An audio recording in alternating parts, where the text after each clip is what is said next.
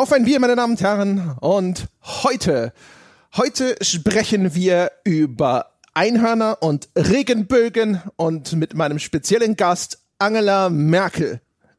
Ha! Plot Twist! Wir sprechen gar nicht über Einhörner und Regenbögen. Und mein Gast ist auch nicht Angela Merkel. Ich spreche mit Jochen Gebauer über Plot Twists. Boah!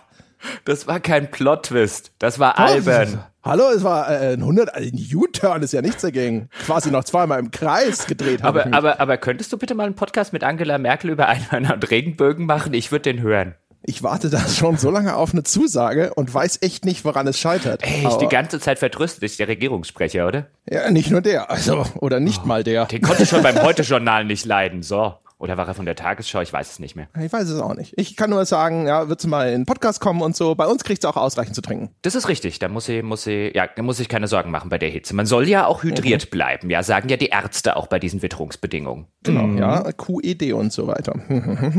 Apropos hydriert bleiben, wir bleiben heute, glaube ich, unhydriert. Äh, denn wir zeichnen das auf um 11 Uhr morgens. Also ich habe mhm. hier einen Kaffee mhm. zum Hydrieren. Mhm. Ich auch. Ich habe einen Kaffee und ein Wasser.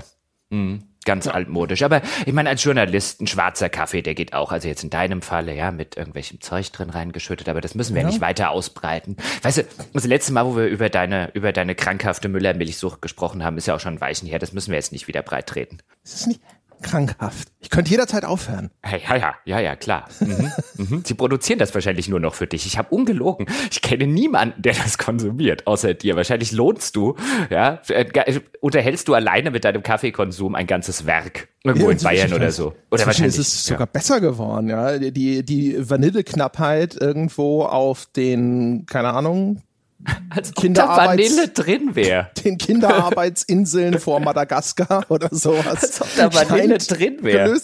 Ja, also natürlich, also mindestens komplett naturidentisch. Ja, Vanilleknappheit. Die Vanilleknappheit herrschte schon immer bei Müller-Milch Vanille, wahrscheinlich noch nie welche drin. Also bitte. Ich bin mir sicher, da steht der Müller noch persönlich am Band und schabt die Schoten aus. Ja, klar, der Herr Müller. Mhm. Ja, mhm. Bestimmt. Ja, ja. Ja, zusammen ja, mit dem Herrn Nestle und dem Herrn Kraft. Jetzt wird wieder, ne, jetzt wird wieder hier, jetzt kommt wieder die Kleinkrämerei. Ja, vielleicht ist es auch schon sein Sohn inzwischen. So, zufrieden? Nee, aber wir könnten trotzdem über Plot-Twists reden. Na gut. Es wäre ein riesen Plot-Twist, wenn wir jetzt doch nicht über Plot-Twists reden. Ja, ja. Wär, so, also zwei Stunden immer wieder Milch, aber na gut. Ja, ja wir haben uns gedacht, mhm. schon vor einiger Zeit reden wir doch mal über Plot-Twists. Äh, das äh, wird wahrscheinlich einen Disclaimer nötig machen, das, äh, damit wir über Plot-Twists reden können, werden wir ein, zwei, drei Plot-Twists exemplarisch spoilern müssen. Sie können sich vorstellen, dass wir Bioshock zum Beispiel nehmen werden, meine Damen und Herren. Also wenn Sie aus irgendeinem Grund erstens Bioshock noch nicht gespielt haben, vorhaben es zu spielen und tatsächlich bislang verpasst haben, was es bei Bioshock am Ende für einen krassen krassen Plot-Twist gibt oh, oh, oh. Ja. Oh, ich muss, ich muss mehr Disclaimer. Ich werde mehrere Spiele spoilern, nicht nur Bioshock. Also wir sollten dann auch den vollen Disclaimer machen. Hier werden sehr wahrscheinlich im Laufe dieser Diskussion einige ältere Spiele, also ich rede von Spielen in der Regel älter als zehn Jahre. Wir werden keinen aktuellen Titel spoilern, das gehört sich nicht. Aber im Laufe dieser Diskussion könnte es nötig sein, dass ich über Knights of the Old Republic, das einen sehr, sehr prominenten Plot-Twist hat, zum Beispiel spreche über die Final Fantasy-Reihe, also die alten, so Final Fantasy 7, 8. Aber das sind Spiele, die sind teilweise älter als 15 Jahre.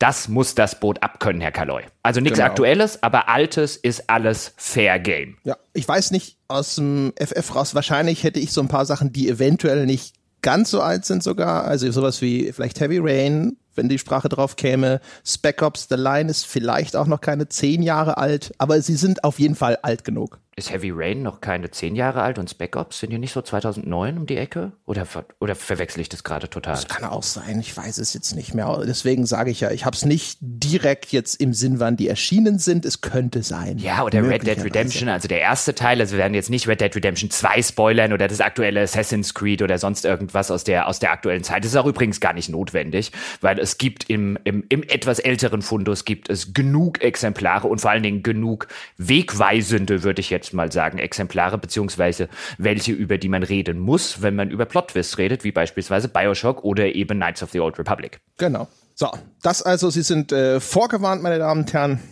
Es wird äh, zu Spoilern kommen zu wär älteren. Wäre das eigentlich, hätten wir den Disclaimer nicht gemacht, hätten dann einige gesagt, das war ein Plot-Twist dieser Folge, dass wir ihnen Sachen spoilern, in einer Plot-Twist-Folge zu spoilern? Das ist eine gute Frage und da kommen wir auch schon zur Definition. Hm. Jochen Gebauer, was verstehen Sie denn unter einem Plot-Twist?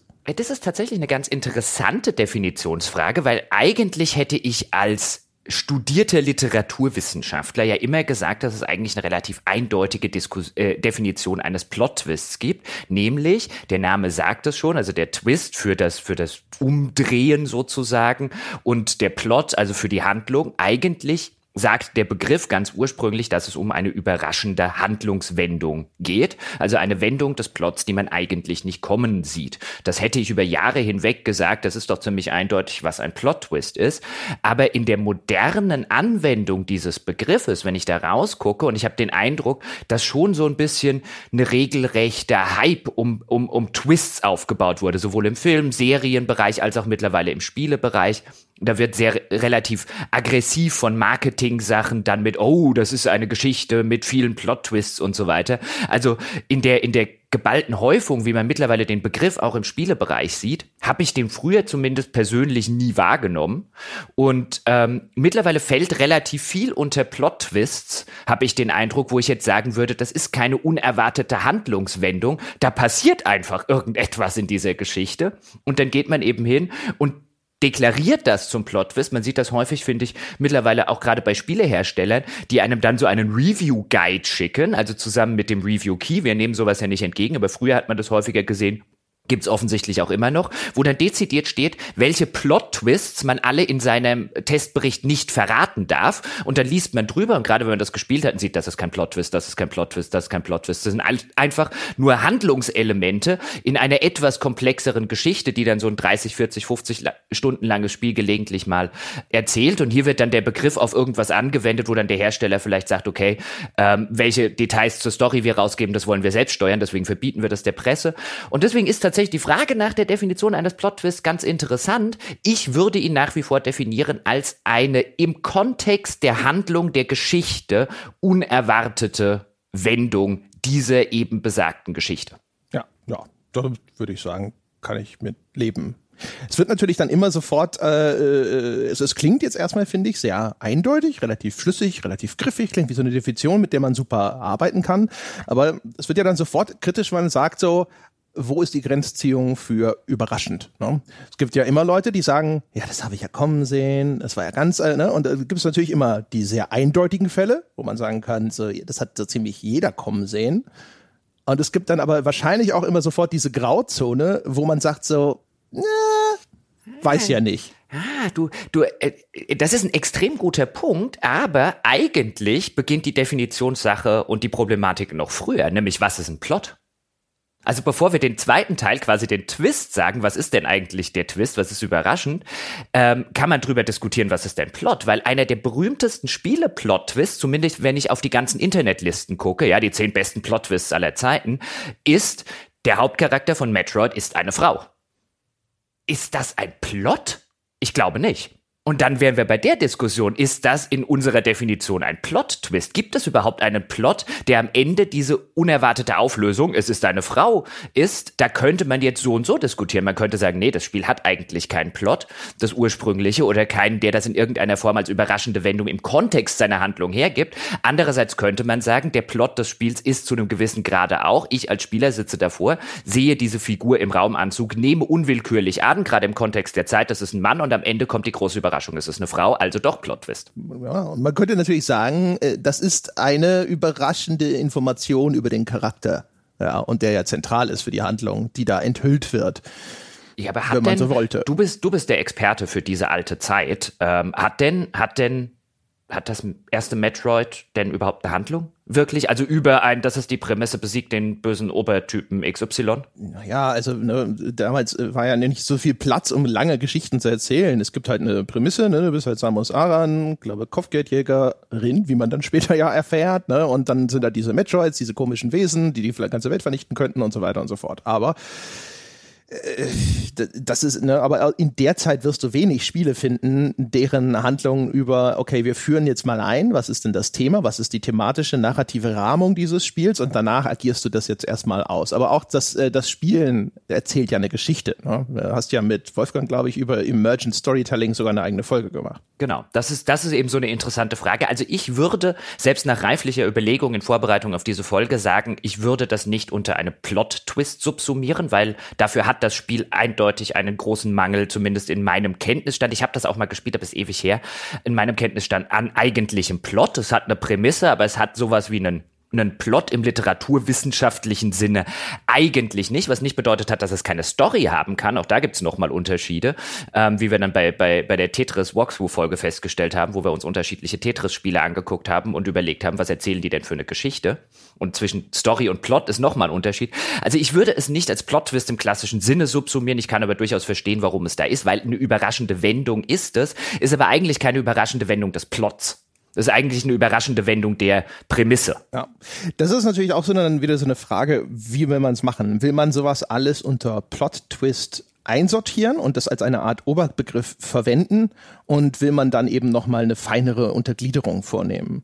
Ich habe äh, zum Beispiel einen Blogpost gefunden von einem der Autoren von Borderlands 2, der aus seiner Sicht äh, Plot-Twists eingeteilt hat in vier Kategorien. Ne? Also den normalen Plot-Twist, den Non-Twist, wie er den nennt, das Non-Sequitur und äh, einfach Lügen. Also wenn äh, die Geschichte sozusagen den Rezipienten anlügt kann man auch machen sozusagen, dass man halt sagt so, hey, ich nenne jetzt alles, ist irgendwie, ne, jede überraschende Wendung oder sowas subsumiere ich unter einem Plot-Twist und dann mache ich halt Unterkategorien und sage halt, dann gibt's diese verschiedenen Unterarten und er misst denen auch unterschiedliche Wertigkeiten zu und sagt außerdem wirklich äh, erarbeiteten, vernünftigen Plot-Twist, der sich logisch aus seiner Handlung ergibt, die anderen sind alle scheiße. Und sowas wie dieser Metroid-Twist so, haha, und es ist eine Frau, das wäre wahrscheinlich in einer seiner scheiße Kategorien, so nach dem Motto, kommt halt einfach, und hat aber keinen Bezug zu dem vorherigen Plot. Ne? Also die Abfolge von Ereignissen, die dann tatsächlich diese dramatische Erzählung ergeben sollen. Damit hat das nichts zu tun. Das ist auch nicht herleitbar aus dem, was vorher geschehen ist. Es hat keine Relevanz dafür und sowas. Es ist halt einfach nur ein Surprise. Fertig. Hoffentlich war er nicht auch Autor des ersten Borderlands. Es hatte einen scheiß Plot-Twist am Ende. Nee, Nämlich genau er, so einen, den er schildert. ja, also er, er, er, er äh, nimmt sogar ein Beispiel aus seiner Geschichte von Borderlands 2. Gibt es auch einen Plot-Twist, eine überraschende Enthüllung über einen Charakter und erklärt, warum er der Meinung ist, dass er das scheiße gemacht hat. Ja, es war jetzt nur äh, äh, scherzhafte ähm, Überlegung am Rande. Ich würde sogar aber noch, wenn er vier Kategorien macht, also ich habe tatsächlich auch ein bisschen in, in meiner literaturwissenschaftlichen Vergangenheit gewühlt und auch da noch mal ein bisschen geguckt. Also da gibt es das ja schon, schon erheblich länger, dass man sich auch vielleicht auf so einem, auf so einem akademischen Niveau und Grad und Detailgrad, meine ich damit vor allen Dingen, mit sowas beschäftigt. Und ich würde tatsächlich auch mit einem, mit einem feineren Kamm arbeiten. Also ich habe jetzt gefunden, so um die vielleicht 15 verschiedene Kategorien, die man wählen könnte. Also zum Beispiel, dass jetzt der Spieler oder der, der, der Rezipient wird belogen das kann man noch mal viel feingliedriger machen, zum Beispiel, ähm, indem man, was ja häufig einem Plot-Twist, was häufig ein Mittel eines Plot-Twists ist, ist der unzuverlässige Erzähler, der sich am Ende als unzuverlässig herausstellt. Das ist ja ein Aspekt dieses, du wirst belogen, aber ja nicht die einzige Art und Weise, wie man diesen Effekt herstellen kann. Und gerade der unzuverlässige Erzähler ist halt etwas,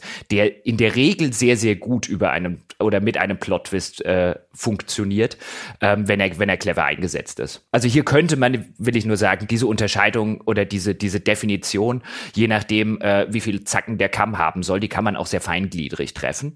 Und äh, je nachdem, welche Betrachtung man anstellen möchte, ist es wahrscheinlich sogar relativ hilfreich, sie so differenziert wie möglich zu betrachten. Ja, weil wir jetzt wahrscheinlich nicht 15 Unterkategorien durcharbeiten wollten. Nee, nee, wir sind ja, wir sind ja ein Bier-Podcast. Heute zwar ohne Bier, ja, aber wir wollen ja auch über die besten und schlechtesten Plot-Twists der Spielegeschichte reden. Ja, also zumindest unsere Spielegeschichte, unsere rein persönlichen Spielegeschichte und was sie so gut und was sie so schlecht macht.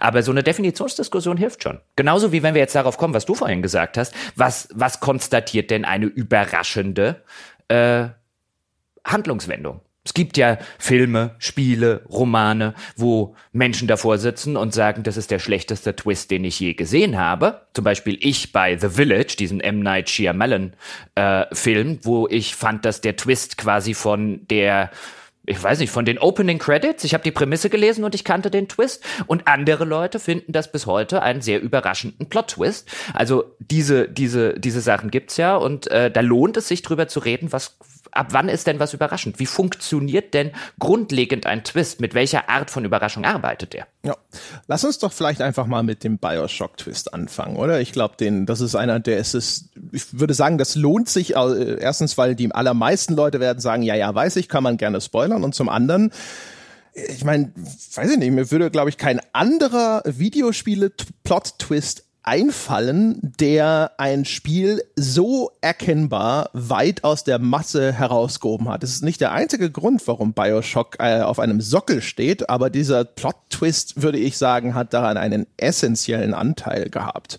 Äh, mir würde dazu eben noch das schon erwähnte Knights of the Old Republic einfallen, wo ich auch sagen würde, der Plot-Twist hat das Spiel nicht nur massiv, massiv besser gemacht, ähm, sowohl im Kontext seiner Zeit, diese Erzählung, die dort erzählt wurde, als auch jetzt in der Rezeption, sondern er war auch, ähm, war eines der Spiele, die den Plot-Twist am intelligentesten eingesetzt haben, weil sie sie noch mit einer gewissen Kernspielmechanik verknüpft haben, aber da können wir gleich zu kommen.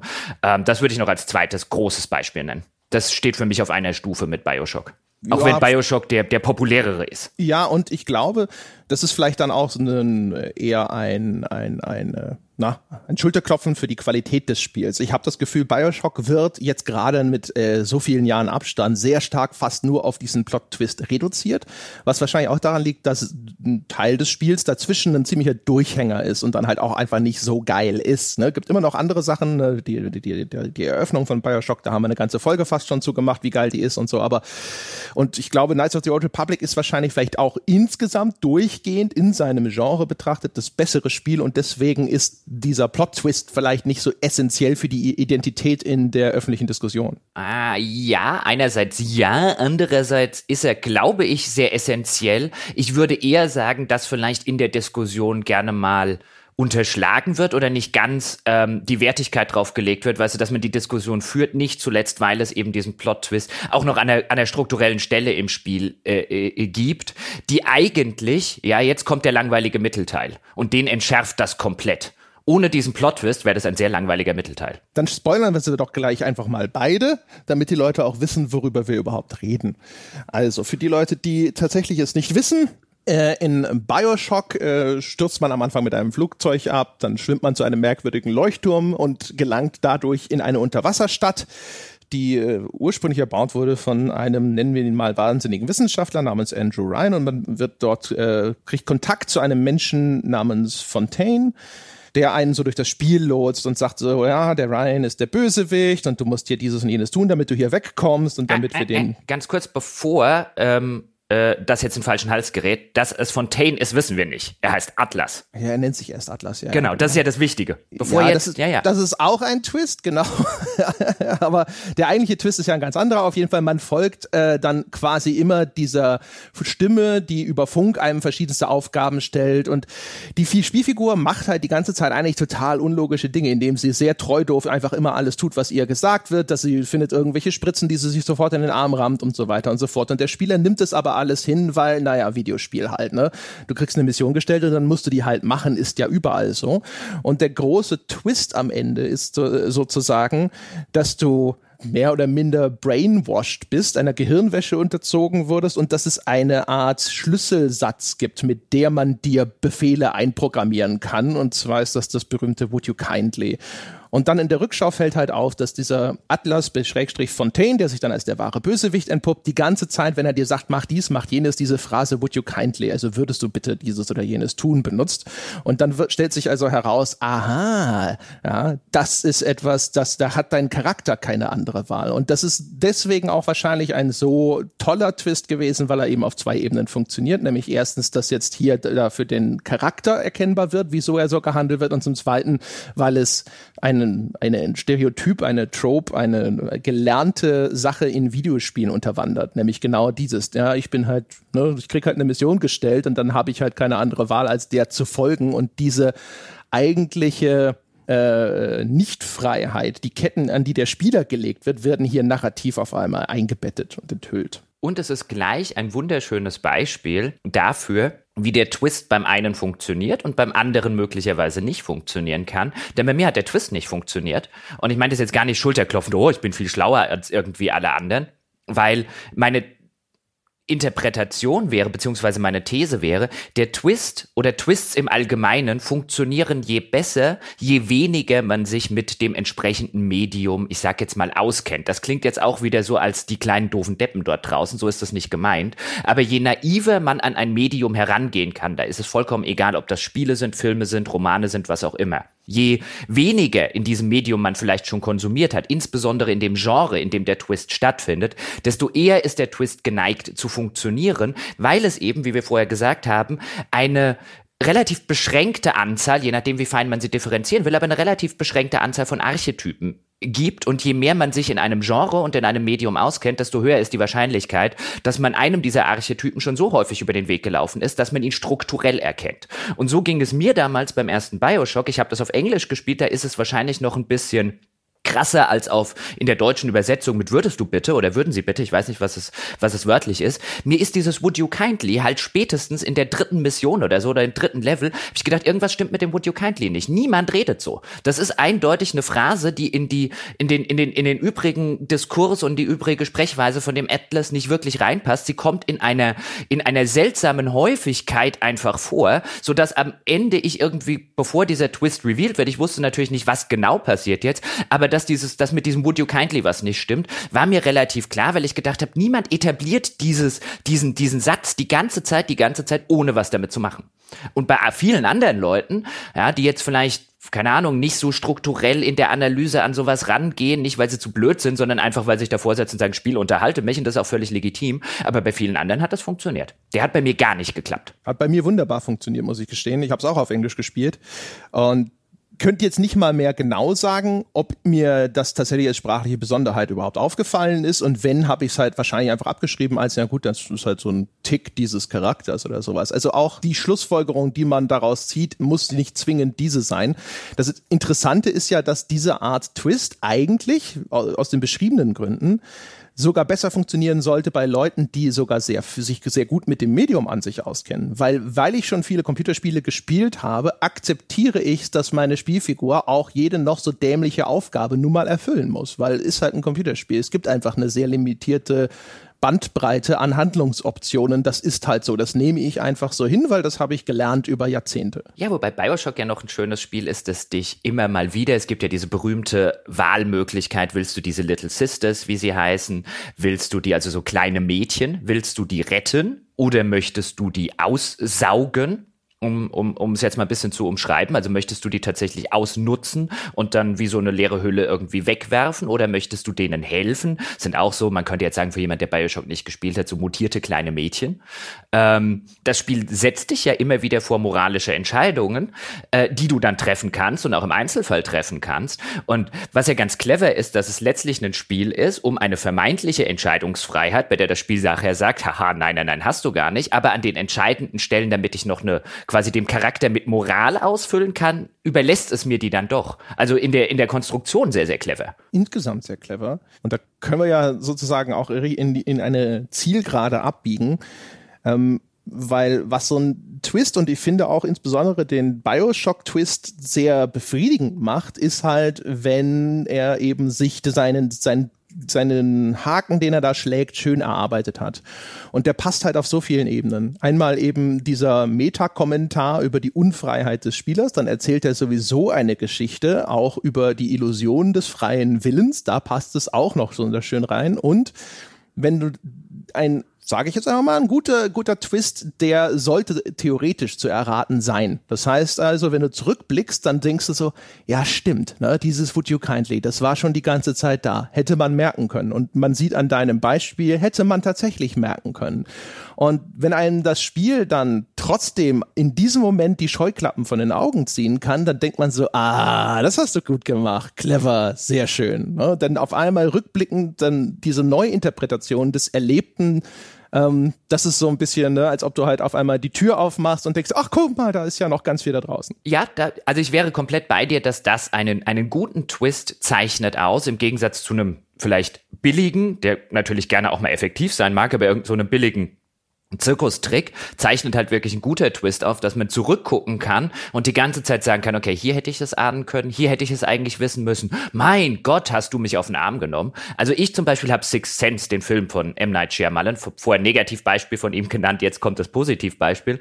Ähm, Six Sense, ich habe den null kommen sehen, obwohl, und Achtung, jetzt spoiler ich ein bisschen Six Sense, aber der Film ist auch schon uralt, obwohl eigentlich dieses, dieses die, diese Twist-Kategorie, haha, der Erzähler ist in Wahrheit tot, ähm, nun auch in der Literatur und Co. eine vollkommen olle Kamelle ist, ja, 100 Jahre alt und wenn wenn es überhaupt reicht, aber auf eine so clevere Weise das alte Ding genommen und umgesetzt, dass es zumindest mich, mich hat der Film voll abgeholt und am Ende sitzt du da und dann kommt diese Auflösung und dann guckst du zurück und ich habe sogar den Film danach noch mal mehr auf DVD gekauft, ich habe ihn im Kino gesehen, um ihn mir von vorne bis hinten anzugucken, weil mich interessiert hat, ist ein ist der ehrlich zu mir? Hätte ich das alles wissen können? Können, wenn er mir, er verschweigt mir einfach nur diese eine kleine Sache, nämlich, dass der Charakter von Bruce Willis tot ist.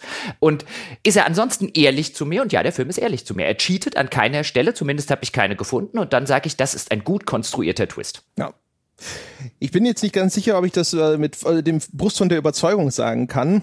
Ich habe zumindest den äh, Plot-Twist von Knights of the Old Republic, den du so cool findest, das, das habe ich kommen sehen. Ich bin aber nicht hundertprozentig sicher, ob ich den habe kommen sehen, weil ich es irgendwann vorher schon mal irgendwo gehört hatte und wieder vergessen habe oder ob äh, es tatsächlich so war, dass ich gedacht habe, so, aha. Äh, damit ich nicht totalen Bullshit zusammenlaber, äh, erzähl du mal ganz kurz. Ich könnte jetzt den Twist erzählen, aber die Herleitung der Story von Kotor. Es ist ja sowieso schon wieder eine interessante Diskussion, wenn wir darüber reden, werden wir wahrscheinlich später noch, inwiefern Plot-Twist, Spoiler und so weiter, die ganze Diskussion, inwiefern ist es schon ein Spoiler, wenn du weißt, dass ein Plot-Twist folgen soll. Ähm, da könnte man ja auch ganz interessante Sachen machen im, im Hinblick darauf, dass es für den Plot-Twist wahrscheinlich sogar halbwegs essentiell ist, dass du nicht weißt, dass einer kommt. Ähm, so ging es mir jetzt bei Knights of the Old Republic. Ich habe das damals äh, sehr kurz nach dem Release, auch in der englischen Version, bin extra nach Offenbach damals in so einen kleinen Laden gefahren, ähm, den es noch gab, weil der die englische oder US-Import-Version da hatte und habe das also neue BioWare-Rollenspiel, bin eigentlich kein Star Wars-Fan, aber neue BioWare-Rollenspiel muss ich haben, ähm, gespielt und direkt nach Release gespielt. Ich habe keine Testberichte dazu gekannt spannend. Ich bin da sehr, sehr jungfräulich damals an die Sache rangegangen. Und Knights of the Old Republic beginnt äh, damit, dass man an Bord eines ähm, äh, eines eines eines äh, Raumschiffes aufwacht, ja. genau, ähm, und man so typisch Videospiele klischeemäßig nicht so wirklich weiß, wer man ist, also offensichtlich so ein bisschen Gedächtnisverlust und so weiter eine Rolle spielt, auch wenn das gar nicht groß thematisiert wird. Es gibt halt keine irgendwie Hinführung, wer bist du und was machst du hier eigentlich? Ähm, du bist halt irgendwie auf diesem Raumschiff, keine Ahnung, wie du da hingekommen bist. Also dieses typische Videospiel-Klischee von wir wir geben dir mal so diese diese Leere, diese blanke Hülle, die du danach mit Leben füllen kannst. Und wir erklären das irgendwie mit Amnesie. Das wird ja bei Spielen immer ganz gerne gemacht gemacht, damit man der Figur keinen Charakter geben muss, sondern mit der Spieler diesen Charakter im weiteren Verlauf ausfüllen kann. Und gerade BioWare-Spielen mit viel Entscheidungsfreiheit, sehr storylastig und so bieten sich dazu an. Ich bin also damals damit hingegangen, habe gedacht, ja gut, typisches Videospiel-Klischee. Ja, das Spiel hat ja im weiteren Spielverlauf auch noch diese Mechanik, dass man sehr gut und sehr böse handeln kann. Dunkle Seite der Macht, helle Seite der Macht. Da passt das ja ganz gut dazu. Und dann bist du auf dem ersten Planeten unterwegs und dann stellst du fest, dass du jetzt im Kosmos dieser ganzen Star Wars Rahmenhandlung, also bitte erschießen Sie mich nicht, wenn ich äh, ein oder zwei kleine Ungenauigkeiten sage, weil da stecke ich offen gestanden nicht so drin, aber man ist offen, offensichtlich in einer, in einer Star Wars Welt, wo vor nicht allzu langer Zeit ein, ein böser Sith Lord sehr viele Dinge namens Darth Revan, sehr viele Dinge in Schutt und Asche gelegt hat, wo es einen großen intergalaktischen Krieg gegeben hat, wo er nur mit Mühe und Not diesen äh, äh, ultra bösen Sith Lord hat bremsen können, ähm, der, glaube ich, einen halben Planeten oder einen ganzen Planeten ähm, vernichtet hat und so weiter. Und jetzt ist anscheinend sein, sein junger äh, Schützling, ja, der in seine Fußstapfen treten will. Das ist so ein bisschen die Prämisse. Und auf dem, nach dem, nach dem ersten großen Planeten, der ist auch wirklich in der Handlung, ich würde mal schätzen, fünf plus Stunden mindestens, wenn nicht sogar noch länger, wenn man alles spielen will, kommt man halt zu irgendeinem so Jedi-Hauptquartier und man denkt so, ah, ich bin hier der Auserwählte, ja, aus irgendeinem Grund, der hier jetzt den bösen, den bösen äh, Sith-Lord stoppen muss. Und dort erfährt man, nee, nee, du bist der böse Sith-Lord, denn die Jedi haben dich gefangen genommen, eine Art Gehirnwäsche unterzogen, also dir quasi sozusagen die Amnesie ähm, verpasst und jetzt bist du der Einzige, der seinen Schützling äh, auf aufhalten kann. Bist du jetzt durch diese ganze Amnesie, weil bist du ein neuer geläuterter Mensch und gehst auf die helle Seite der Macht, ja, oder bist du Darth Revan weiterhin und äh, äh, tust nur so, ja, als würdest du hier vom Jedi-Konzil äh, die Sachen erfüllen und in Wirklichkeit, ja, wirst du wieder Kalif anstelle des Kalifen. und das ist also sowohl den Plot-Twist, ich bin Darth Revan, habe ich null damals kommen sehen Wie gesagt, mag daran liegen, dass ich da sehr naiv an die Sache rangegangen bin. Ich würde allerdings auch sagen, dass es im Kontext der damaligen Zeit, also Knights of the Old Republic ist glaube ich von 2003, also noch älter, deutlich älter als Bioshock, die Sorte Plot-Twist war ich damals in einem Computer- und Videospiel nicht mal ansatzweise gewohnt. Und er ist genau wie du vorher bei Bioshock so schön geschildert hast, er ist halt clever in der Hinsicht, das Spiel gibt dir diese gute und böse Variante und in der Regel, im Kontext der Handlung, haben wir schon häufig drüber geredet, gibt es eigentlich keinen Grund, dass du die böse Variante spielst. Und hier präsentiert dir das Spiel wirklich einen guten Grund, die gute oder die böse Variante zu spielen. Also dieses ganze Moralsystem wird wirklich in den Kontext einer Geschichte gesetzt, wo du den ehemals bösen, galaxievernichtenden Sith Lord spielst, der allerdings möglicherweise auch geläutert sein könnte. Das ist ein echt cleverer Plot-Twist. Und der ganze Mittelteil des Spiels besteht daraus, dass man dann verschiedene Teile einer Sternenkarte zusammensuchen muss. Also der typische MacGuffin. Ja, sucht Teil A, B und C. Und hier ist jetzt der Mittelteil, wo auf jedem Planeten, wo so ein Teil dieser Sternenkarte rumliegt, so eine kleine Geschichte. Aber die eigentliche Hauptstory, die geht erst weiter, wenn du alles gefunden hast. Und dieser Mittelteil wäre viel lang langweiliger, wenn, wenn er nicht durch diesen Wow-Plot-Twist eingeleitet werden würde. Und ich glaube, das Spiel würde in der Rezeption wesentlich schlechter wegkommen. Ist immer noch ein gutes Spiel, keine Frage, auch ohne diesen Twist, aber es würde schlechter wegkommen, wenn dieser Mittelteil, der eigentlich das Potenzial hätte, auch stellenweise ziemlich langweilig zu werden, nicht immer unter dem Eindruck gestanden hätte von einem, das habe ich nicht kommen sehen. Wow.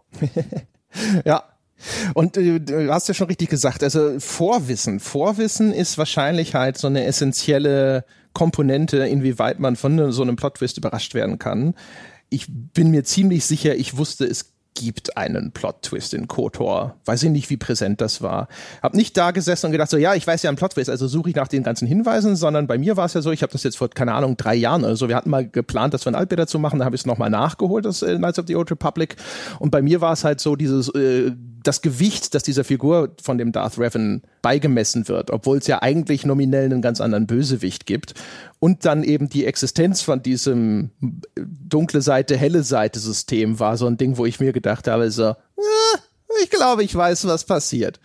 Das war auch so ein Ding, wo ich gedacht habe, so, okay, so einfach die Strukturen, die mir hier angeboten werden, erscheinen mir verräterisch. Aber, Aber, das ist ja auch eine Form von Vorwissen. Also, ob der, der genau. dem André von 2018 jetzt erscheinen sie verräterisch, hätten sie dem André von 2003 verräterisch erschienen. Genau. So, äh, und das ist ja auch nur noch eine, eine weitere Komponente.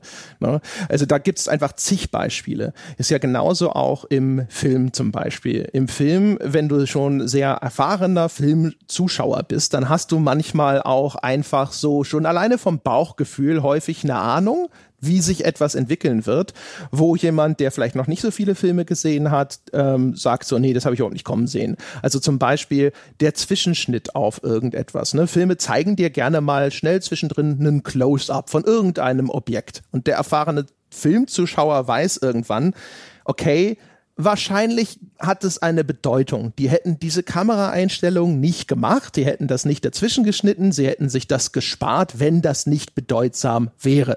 Und dementsprechend überlegt man dann schon, ob bewusst oder unbewusst, okay, was könnte diese Bedeutung denn sein? Es ist so ein bisschen äh, hier wie bei The Usual Suspect, wenn genau. am Schluss so aufgelöst wird, so, ah, guck mal hier, die äh, Geschichte, die Kevin Spacey in The Usual Suspects erzählt, ist eine Fabrikation, ist ja auch ein Beispiel für den, äh, den unzuverlässigen Erzähler. Und er hat sich das alles zusammengebaut anhand von Objekten, die in diesem Büro, in dem eine Art Verhör stattfindet, äh, vorhanden sind. Ne? Und diese Objekte werden dir aber auch als Zuschauer gezeigt. Und je nachdem, wie erfahren du bist als Zuschauer, kannst du das schon als Hinweis deuten oder halt nur als ein, naja, dann sieht man halt mal eine Kaffeetasse. Ja, wobei als bei, bei den üblichen Verdächtigen ist es, also bei mir war es so, ich, den, den Twist habe ich auch gesehen, aber nicht anhand dieser Objekte, sondern die üblichen Verdächtigen benutzen halt Chekhovs Gun.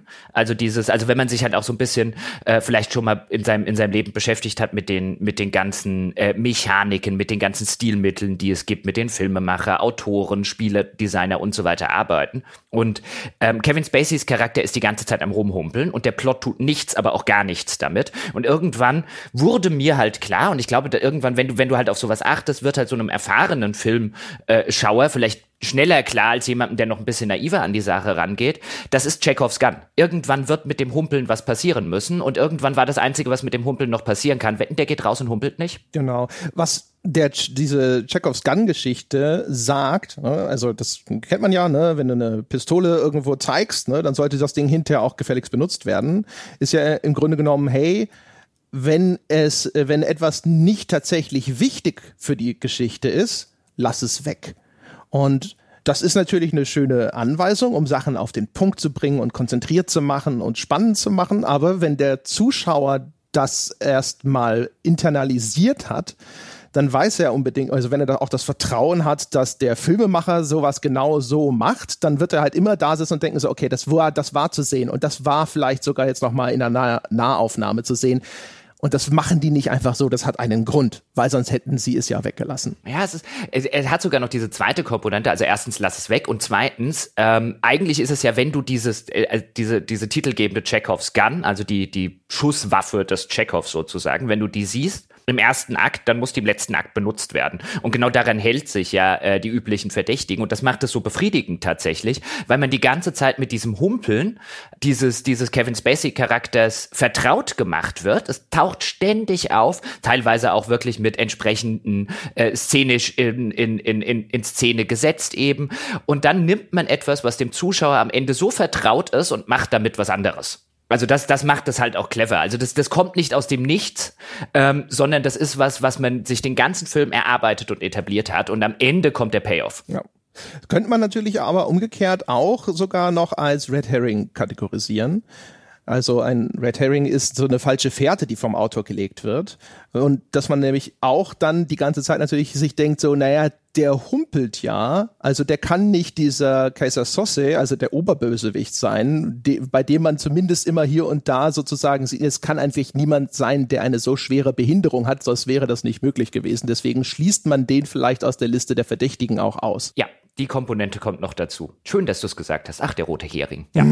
ja, gerne, gerne beliebt, insbesondere in so, in so Detektivgeschichten und Co., wo ähm, äh, äh, offensichtliche, also falsche Spuren, die aber sehr, sehr offensichtlich gute Spuren sind, gelegt werden, damit eben die Ermittler zum falschen Verdächtigen kommen. Und am Ende wird dann eben in einer überraschenden Wendung der Richtige genannt. Also klassische Fall wären sehr viele Sachen von Agatha Christie zum Beispiel, die ja sehr viel mit überraschenden Wendungen gearbeitet hat und extrem viel mit diesen Red Herrings. Ja, und das, das Besondere ist natürlich, dass er sich aber auch vielleicht sogar in erster Linie eher an den Zuschauer oder den Leser, den Spieler richtet, weil der soll auf die falsche Fährte geführt werden, damit die Überraschung hinterher gelingt. Und jetzt, jetzt haben wir aber viel über, teilweise über Filme geredet. Ich meine, wir könnten noch über, über einiges äh, äh anderes aus dem, aus dem Twist-Bereich. Ich meine, da gibt jedes Medium reichhaltig her. Äh, und ich finde es auch immer wieder interessant, welche Twists bei einem funktionieren und bei einem nicht. Weißt du, bei Usual Suspects und Co. und, und, und, und äh, äh, der funktioniert bei mir nicht. Six Sense funktioniert super. Ähm, Ende des Game zum Beispiel, Roman, gibt's auch eine Verfilmung, die ist aber nicht sonderlich gut. Eine neuere äh, Roman von Scott Orson Card. Da wusste ich sogar, das Ende soll ein ultra krasser Plot-Twist Twist sein. Und ich habe den 0,00 nichts beim Lesen kommen sehen. Übrigens sehr empfehlenswert, das spoiler ich an dieser Stelle nicht. Aber bei Spielen wiederum, klar, es gibt genug Spiele, im Laufe der Zeit sind genug erschienen mit Plot-Twists und Co. Aber so richtig, richtig gute Plot-Twists, wie man sie jetzt vielleicht in anderen Medien nennen könnte, vielleicht müssen wir auch einfach noch ein Weilchen warten, äh, bis entsprechende Sachen erschienen sind. Aber er hat das Medium jetzt einfach mal so als These in den Raum gestellt, die man danach diskutieren kann. Hat das Medium dadurch, dass es eben einen ziemlich elementaren Bestandteil der Kontrolle dem Spieler geben muss, schwieriger mit klassischen Plot-Twists zu arbeiten, weil die dann nicht mehr so gut funktionieren? Das ist eine gute Frage. Die, mm, die Nach der, der Einfluss des Spielers auf die Erzählung ist ja trotzdem eigentlich meistens noch relativ gering. Von daher wäre meine Bauchantwort erstmal wahrscheinlich nein.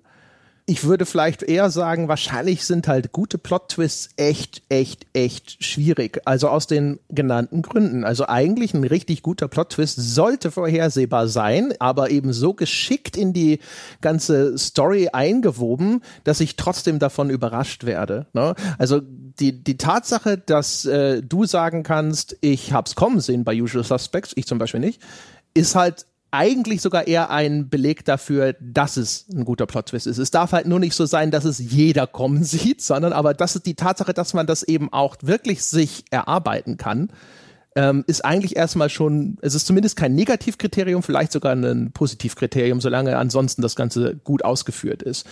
Und vermute mal, richtig gute Plot-Twists sind halt insgesamt eher selten. Wenn man das jetzt so eine, so eine Per-Capita-Zählung machen würde und sagt, okay, es gibt so und so viele Filme in der gesamten Geschichte des Films und dann haben x Prozent haben einen richtig guten, anerkannt guten Plot-Twist.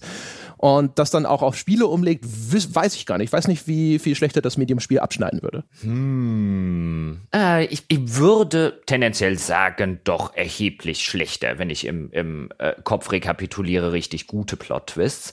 Ähm, aber da müssen wir jetzt gar keinen so Medienschwanzvergleich machen.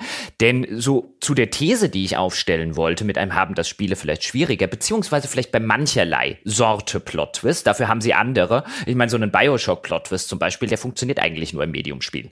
Ähm, was ihn wiederum relativ brillant macht. Also das Medium offeriert natürlich dann auch neue Dinge, ähm, um, um aus alten Kamellen wieder was Neues zu machen. Aber Heavy Rain hast du zum Beispiel genannt. Also ich meine, der große Plot-Twist bei Heavy Rain ist ja, man jagt ja die ganze Zeit einem Origami-Killer, also einem Serienkiller hinterher. Und der große Plot-Twist ist einer der spielbaren Charaktere des Spiels, ist der Killer. Und ja, das Ding hat Plotlöcher noch und nöcher. Also wenn du nachher drauf guckst, dann äh, guckst du eben zurück und sagst, das da vorne ergibt keinen Sinn und das da ergibt keinen Sinn.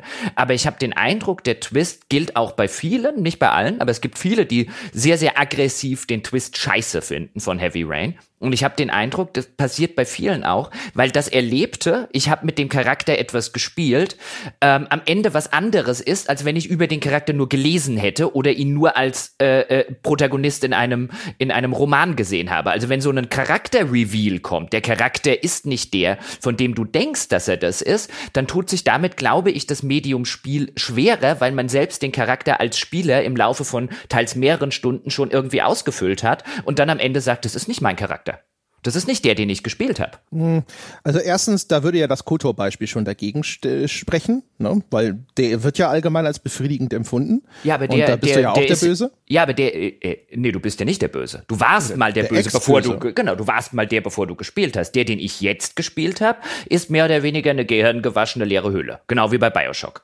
Das funktioniert für mich. Hättest du mich vorher irgendwie den, den Darth Revan spielen lassen und dann irgendwann revealed, dass, oh, du bist ja der böse Darth Revan, wäre das was anderes gewesen. Ja, also zumindest ist, es er, er enthüllt ja trotzdem Details über deinen Charakter, die du erstens nicht selber ausdefinieren kannst, sondern die werden dir ja auch obtruiert von der Story und zum anderen sind die nicht positiv. Also zu einem gewissen Grade finde ich zumindest ist es schon immer noch vergleichbar. Und nee, das Schlimme bei Heavy gar Rain. nicht, weil mein Charakter, ich, äh, der hat ja keine Charaktereigenschaften. Die wurden ihm ja jedi-mäßig weggedingst. Also ich meine, klar, diese, diese diese, diese relativ plumpe Geschichte, Jedi haben hier alles quasi deine Persönlichkeit ausgelöscht, ja, und alle Erinnerungen daran, die ist ja, äh, ist zwar relativ plump, aber die ist da. Also der Charakter, den ich hier spiele, der kann, das ist ja die schöne Option, die er mir gibt, ja, ich kann dann sagen, ja, der Charakter, den ich hier spiele, ja, ihr habt gedacht, ihr hättet hier Darth Revan ausgelöscht, aber haha, ja, oder ich kann einfach schwein, ich bin nicht der. Das, das ja, gibt mir das Spiel ich, ja explizit. Das macht's ja gerade klug. Wenn ich dir, dass es das klüger macht, ja. Ich sag ja nicht, deswegen sage ich nicht eins zu eins. Ich sag nur, der, der Aspekt ist ja nicht verloren. Wenn ich dir jetzt sage, Jochen, du hast äh, vor 20 Jahren ein, äh, keine Ahnung, einen ganzen Kindergarten äh, abgestochen, aber äh, ne, wir haben dich das vergessen lassen und du bist jetzt jemand anders, dann würde das wahrscheinlich trotzdem deinen Blick auf dich selbst erheblich verändern. Was war das für ein Kindergarten? ja, genau. Waren es hässliche Kinder? Ja. Ähm, wo, aber der viel wichtigere Punkt ist sowieso, ähm, bei Heavy Rain äh, ergibt es so frappierend keinen Sinn, ja, dass es deswegen scheiße war. Also du bei Heavy Rain alleine schon, du hast ja bei Heavy Rain eine spielerische Rahmung, in dem Entscheidungs- und Dialogsystem das so funktioniert, dass du sagst, die Gedanken deiner Figur schwirren da durch die Gegend und du wählst die aus. Und wenn ich einen Einblick in die Gedanken meiner Figur bekomme, die offensichtlich dann hinter der Origami-Killer ist und das dort nie irgendwo auftaucht, selbst wenn es vom Kontext her extrem wahrscheinlich wäre, dass der Origami-Killer in dieser oder jener Situation mal was ganz anderes denkt, dann denkt man sich halt, ja, fuck you.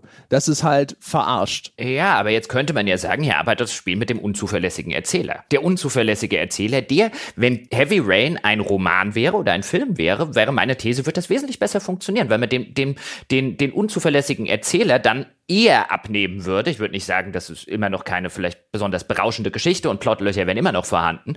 Aber das, der, der Film oder der Roman käme wesentlich besser davon von, ja, ja, du hast die ganze Zeit das gesehen, was dir der unzuverlässige Erzähler sozusagen vormachen wollte. Aber sobald ich daran beteiligt bin, sobald ich das bin, der das gespielt hat, und es gibt ja berühmte Szenen in Heavy Rain, wo, wo man dann sagt, es kann überhaupt nicht so gelaufen sein, wie das Spiel am Ende bei der Auflösung sagt, weil ich habe doch was anderes gespielt. Und hätte man das nur gesehen oder nur gelesen, dann käme die gleiche Geschichte viel besser davon mit einem, ja, ja, das habe ich dir erzählt. Das heißt noch lange nicht, dass es passiert ist. Aber hier saßen die Leute davor und haben gesagt, ich habe das gespielt. Aber selbst da wäre ja notwendig, überhaupt erstmal einen Erzähler zu etablieren. Also wenn du äh, bei The Usual Suspects, wenn es nicht diese diese Rahmung gäbe, dass Kevin Spacey Dinge erzählt und du dann hinterher akzeptierst, ja, okay, diese Erzählung war eine Lüge, weil er selber der Böse ist, ja, dann würde das, wenn das einfach nur der Film wäre, dann und am Schluss kommt irgendwie sonst wie diese Wendung, dann würdest du ja auch sagen, so, ja, Moment mal, es ist ja in dem Moment eben diese offensichtlich böse, durchtriebene Figur, die hier gelogen hat. Und jetzt in dem anderen Fall ist halt David Cage, der selektiv sagt so, okay, bei der einen Figur von mehreren, die du gespielt hast, da habe ich, da war ich halt jetzt unzuverlässig, da habe ich dich halt verarscht. Und das ist halt so, Kannst du machen. Ich kann, ich kann mir, ich kann mir zu jedem Bullshit was zusammenreimen, wo ich sage, ja, so oder so ergibt es dann vielleicht doch irgendwie einen Sinn.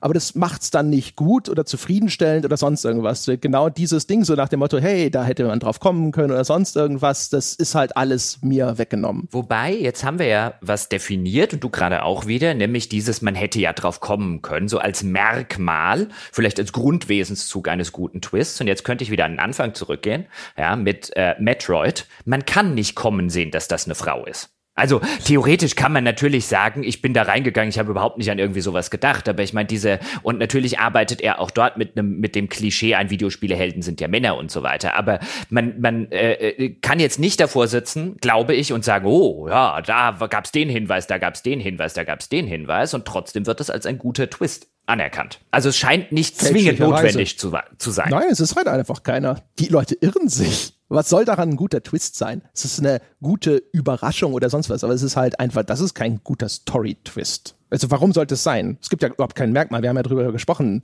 es hat keinerlei Relevanz. Aus heutiger Sicht ist sogar diese Überraschung, hoho, es ist ein Mädchen, debattierbar. Ne? Man kann entweder sagen, das äh, unterwandert sozusagen eine, einen, äh, ein Stereotyp, ja, oder man kann sagen, so, dass die Entwickler dachten, dass das was ist, wo wir hinter alle sagen, so, ja, das gibt's ja nicht. Das ist eine Frau soll das gewesen sein.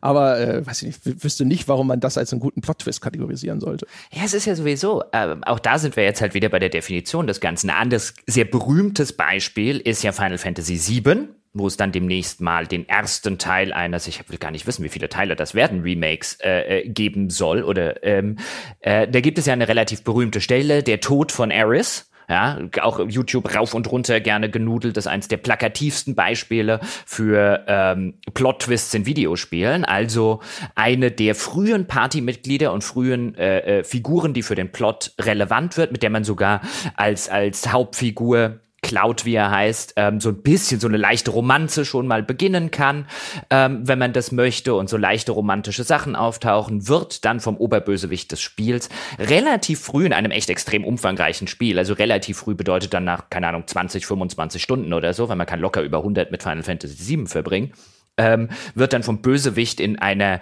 der überraschend auftaucht, ihr ein Schwert durch den Bauch äh, jagt und sie umbringt. Und dann gibt's noch so eine kleine äh, Beerdigungsszene sozusagen äh, äh, im Wasser und Co. Ähm, dann am Ende. Aber der Tod von Ares, eine der, ähm, der definierenden Plot-Twist-Videospielmomente, würde ich sagen, für eine ganze Generation, nämlich so die, die PlayStation 1-Generation. Und da könnte man auch drüber diskutieren. Ist das ein Plot-Twist? Könnte man bestimmt. Ich wollte gerade sowieso fragen. Also ich, ich habe äh, Final Fantasy VII gespielt gespielt, aber nicht bis zum Tod von Ares. Und ähm, das ist halt die Frage, wie relevant ist das? Also ist es halt auch so ein überraschendes Ereignis. Also ich kann verstehen, warum das gerade im Kontext seiner Zeit und wahrscheinlich vielleicht sogar noch bis heute so eine Überraschung war, weil Ares war ja auch ein Partymitglied, ne? Oder? Ja, ja. ja. Das heißt, eines also, der frühen. Da, mhm. Genau. Und das ist ja das Ding. Ne? Du hast ja noch seine Party und auch noch in so in dem Kontext dieser japanischen Rollenspiele, wo für, für meine Begriffe wahrscheinlich ist auch sehr unüblich ist. Ne? Du, die, diese Figuren, die peppelst du hoch, die levelst du auf und dann ohne dein Verschulden, ohne dein Zutun stirbt die und auch unwiederbringlich. Nicht, ich lade mein Safe Game, weil jemand umgekippt ist in meiner Party in. Das ist ja auch etwas, das ist ja auch eine genre-immanente Überraschung, wenn man so möchte, würde ich mhm. sagen. Ja, also, du, also ja, ja, definitiv. Also zum, zum damaligen Zeitpunkt ein, das Spiel nimmt mir hier einen der vermeintlichen Protagonisten, ist gar keiner, ähm, weg. Das ist so ein bisschen wie, keine Ahnung, Samuel L. Jackson in Deep Blue Sea.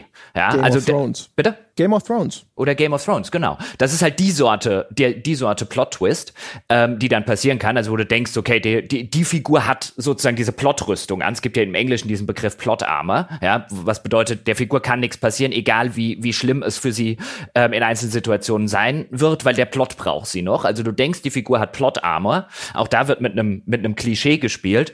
Und dann stellt sich raus, hat sie gar nicht. Und einerseits funktioniert es natürlich auf der Ebene sehr, sehr stark damals. Ähm, andererseits hat es bei mir persönlich, und da ist dann wahrscheinlich auch wieder die Frage, wie sehr hat man weißt du, wie, wie, wie sehr hat man das Spiel optimiert als Spieler? Und wie sehr hat man auf die Figur zugegriffen? Wenn ich die Figur langweilig finde und bei der erstbesten Gelegenheit aus meiner aktiven Party rausschmeiße und auch sonst selten mit ihr interagiere, wird der Plottwist lange nicht so gut funktionieren, wie wenn man das so wie ich macht, die Figur besser zumindest findet als die andere äh, Romance-Option sozusagen im Spiel. Dann war sie auch noch eine Heilerin, was ich sowieso ganz hilfreich fand. Und dann habe ich halt auch wirklich, bin ja so der Optimierer bei der Sorte Spiel. Und dann gibt es da sowas in Final Fantasy VII, nennt sich Limit Breaks, sind so Spezialfähigkeiten. Und die levelt man hoch, indem man, wenn ich mich jetzt nicht falsch erinnere, wenn doch, dann sehen Sie es mir nach. Ähm, aber die levelt man, wenn ich mich nicht irre, hoch, indem man die vorige Stufe einfach häufig benutzt. Und dann habe ich mich halt hingesetzt und habe gegrindet. Ich wollte halt Eris hochgrinden und da waren dann halt irgendwie zehn extra Stunden am Arsch. Ja, und dann saß ich halt davor und habe gesagt, Seffi Ross, hier der Oberbösewicht, wir beide. Wir haben ein echtes Hühnchen zu rupfen, du und ich. ja. Ja, das ist halt so das Ding. Also, was interessant wäre, ist halt, ist das tatsächlich auch außer dass es eine dramatische Wendung natürlich ist, aber äh, wie, wie, wie viel Einfluss hat das auf den Plot? Ne? Es gibt ja die Möglichkeit, du hast äh, eine Figur, die stirbt, und keine Ahnung, diese Figur war vielleicht das moralische Gewissen eines anderen Charakters, der dann komplett aus der Bahn gerät, ist ja auch etwas, was so eine fast schon eine Trope ist inzwischen. Ja, und dann ist es natürlich hochrelevant, dass diese Figur sozusagen rausgenommen wird aus dem Spiel, weil das die Charakterentwicklung der anderen Figur dann weiterhin äh, vorherbestimmt und so weiter. Versus ist es halt jemand, der war da und dann ist er weg. Ich nehme mal an, dass das bei Final Fantasy VII, dass sich das Spiel das schon in irgendeiner Art und Weise ja. erarbeitet ja, haben ja. muss, weil sonst hätte es diese Wirkung auf die Leute ja, nicht gehabt. Also Aris spielt lange genug eine prominent genug Rolle auch innerhalb der Geschichte, um sich diesen Moment zumindest zu erarbeiten. Der Grad ist dann natürlich auch ein bisschen davon abhängig, wie häufig du sie benutzt hast. Aber das finde ich eigentlich relativ clever. Also ich finde es sogar, sogar ziemlich clever, dass da eben der Entwickler da saß und gesagt hat, hey, wenn du die hoch grinden möchtest, noch und nöcher. Also ich meine, das muss man ja auch erstmal einbauen, diese ganze, du kannst dann noch ihre Limit Breaks und wie ich es genannt habe, erhöhen, ähm, für einen Charakter, von dem man weiß, an dem Zeitpunkt, wo du die quasi äh, äh dir das alles zusammengegrindet hast, wirst du es nie mehr brauchen, weil er stirbt sowieso. Aber wir bauen es trotzdem für den Charakter ein. Ja. Da gibt es ein anderes Spiel, Gladius von äh, LucasArts Rundenstrategiespiel im alten Rom. Und das hat auch einen Plot-Twist, der es ist echt lange her, ich habe das auf dem GameCube gespielt. Ähm, in meiner Erinnerung ist die Wendung in der Handlung nicht so schön ver äh, verdient, weil da verrät dich dein bester Freund im Grunde genommen auf der ganzen weiten Welt. Er ist auch ein Charakter in deiner Party und der wechselt dann die Seiten. Und dass das dann passiert, das war sowas, wo ich damals, glaube ich, gedacht habe, so weiß nicht, mit dieser, dass dieser Charakter das macht, damit bin ich sehr unzufrieden. Aber ansonsten war das sehr brillant äh, und aber auch gleichzeitig sehr frustrierend, weil das passiert kurz vor Ende des Spiels. Und das ist eine Figur, die hatte ich wirklich gehegt und gepflegt und hochgelevelt und sonst irgendwas. Und das war ein sehr herber Verlust in dem Moment. Und es war wirklich so ein, nein, die ist jetzt weg, what the fuck? Ja, und dann tritt er hinterher, glaube ich, noch auf der Gegenseite an und sowas und ist auch noch so ein so krass geleveltes dummes Schwein. Aber hm, das ist aber du, aus. Du äh, fühlst diesen Verrat. Ja. Das ist aber, das ist aber, also ich glaube, ich müsste jetzt gucken, also das ist halt, klingt wie Final Fantasy IV.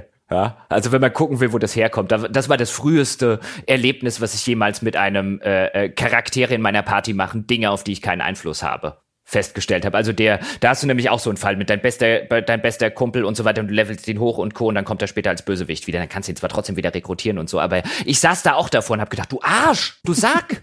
ja, aber das ist halt so, das ist halt nochmal so ein Fall von, ich respektiere die Schuspe, die die Entwickler hatten, das zu machen. Ob, aber als Spieler saß ich davor und habe gedacht so, what the fuck, weil das bedeutete für mich, dass ich dann irgendwelche unterlevelten Charaktere hatte und musste dann irgendwie gucken, mit denen dann jetzt wieder klarzukommen. Und es war ehrlich gesagt spielerisch sehr schwer zu verdauen. Aber erzählerisch, dass sie das gemacht haben und sowas, war natürlich schon ziemlich cool an sich. Dabei fällt mir was anderes ein, weil Final Fantasy IV in der Hinsicht auch ein schönes Beispiel dafür ist, was das Medium gut kann. Denn ist eine Unterabteilung der Plot-Twist ist der Deus Ex Machina, also der Geist aus der Masch Maschine. Wenn, wenn am Ende irgendetwas passiert, was wirklich so eher so eine Art göttlicher Eingriff ist, der doch nochmal alles zum Guten wendet. Also etwas, was sich die Handlung eben nicht verdient hat und etabliert hat. Ein sehr berühmtes Beispiel, wenn die Adler von Herr der Ringe, die am Ende nochmal schnell auf den Mount Doom fliegen und Frodo und Sam rausholen und man so sagt, ach, wenn das geht, warum sind sie nicht direkt da damit hingeflogen? Ähm, und diese Deus Ex Machina sind in der Regel etwas bei Filmen, bei Romanen, wo man sagen würde, wenn man die sieht, so ein, boah, jetzt wird's halt wirklich, wirklich mies. Insbesondere ist das so ein, so ein Trope, das sich auch sehr, sehr schnell abgenutzt hat. Also vielleicht bei den ersten paar sagt man noch ein, oho, na gut, wegen mir, naja, gut, anders konnte das nicht auflösen, aber irgendwann sitzt zumindest ich davor und denke mir, wenn ich noch einen Deus Ex Machina sehe, ach. Und dann gibt es Spiele. Und wenn man selbst investiert ist als Spieler und Spiele einen Deus Ex Machina Machina-Moment clever einsetzen, kann der echt gut funktionieren. Und da war das früheste Beispiel eben auch Final Fantasy IV, wo man im Laufe des frühen Spiels bekommt man so einen, einen Mädchen, ich habe den Namen vergessen, ähm, das ist so eine Beschwörerin-Klasse, ein kleines Mädchen, die bekommt man, ähm, die rettet man und bekommt man zur Seite gestellt als Partymitglied, ich habe die auch aufgepäppelt und dann der Plot verlangt halt irgendwann, ich glaube, da erleidest du Schiffbruch und dann ähm, bist du halt wieder alleine. Und dann kommt die später als junge Frau ähm, im Laufe der Handlung zurück, nämlich just in einem Kampf Kampf, den du alleine nicht gewinnen kannst. Und dann kommt sie wie diese Deus Ex Machina ähm, eben aus heiterem Himmel und irgendwie notdürftig erklärt, wo sie jetzt herkommt und ausgerechnet zum richtigen Zeitpunkt. Ist auch wurscht, weil du sitzt davor und mir ging es insbesondere so. Ich habe immer wieder den Kampf ausgemacht, beziehungsweise Super Nintendo neu geladen, bevor es zu diesem Moment kam, weil ich weiß nicht, wie das gehen soll, aber ich habe halt schon realisiert, das geht wieder schief. Und dann nach dem zehnten Mal oder so habe ich weit genug den Kampf laufen lassen, dass sie plötzlich auftaucht, um richtig Backenfutter zu verteilen. Und das war ein Deus Ex Machina, der im Plot echt nicht gut funktioniert, aber wo du als Spieler, weil du eben investiert in das Spiel bist, ähm, viel investierter, als du wahrscheinlich in einen Roman oder in einen Film je sein würdest, da sitzt und sagst, oh, ist das gut. ja gut, das ist halt so wie, äh, wenn, wenn du in einem sehr schwierigen Spiel einen Exploit findest. Äh, sitzt man auch da und sagt, wahrscheinlich kein gutes Game Design, aber danke nehme ich mit. Ich, ich, nutze alle Ressourcen, die zur Verfügung stehen. Ja, aber ich finde es ganz interessant, wie durch die Interaktivität etwas, das in jedem anderen Kontext, in, jeder, in jedem Roman, in jedem Film, wer dieses, sie taucht plötzlich und auch noch irgendwie relativ unerklärlicherweise, weil so viel Zeit ist nicht vergangen, als junge Frau wieder auf, würde man davor sitzen, würde sagen, das ist richtig, richtig schlecht. Und hier saß ich davor mit einem, das ist richtig, richtig geil.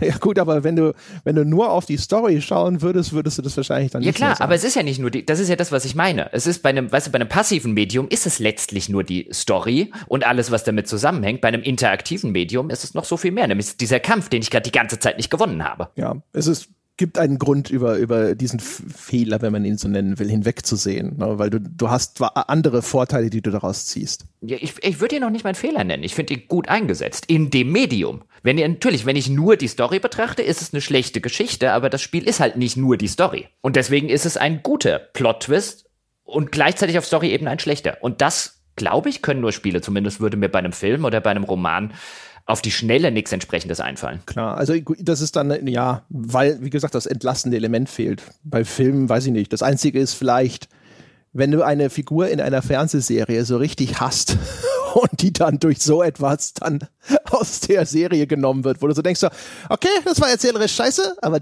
der, die ist weg. Damit kann ich leben. Oh, wie hießen die bei, wie ist das Pärchen bei Lost? Das ist auf so eine etwa Art und Weise eingegangen, die plötzlich, die plötzlich in irgendeiner Staffel auftauchten, relativ gegen Ende. Ja, keiner konnte sie leiden. Man wusste nicht, was machen die denn hier jetzt? Die sind auch noch völlig uninteressant und sind dann auf eine, auf eine hanebüchene Art und Weise mit irgendeiner Spinne, die sie gelähmt hat, sind sie, sind sie draufgegangen und man saß so davor und hat sich gedacht, ein, das ergibt alles hinten und vorne keinen Sinn, aber Gott sei Dank sind sie weg.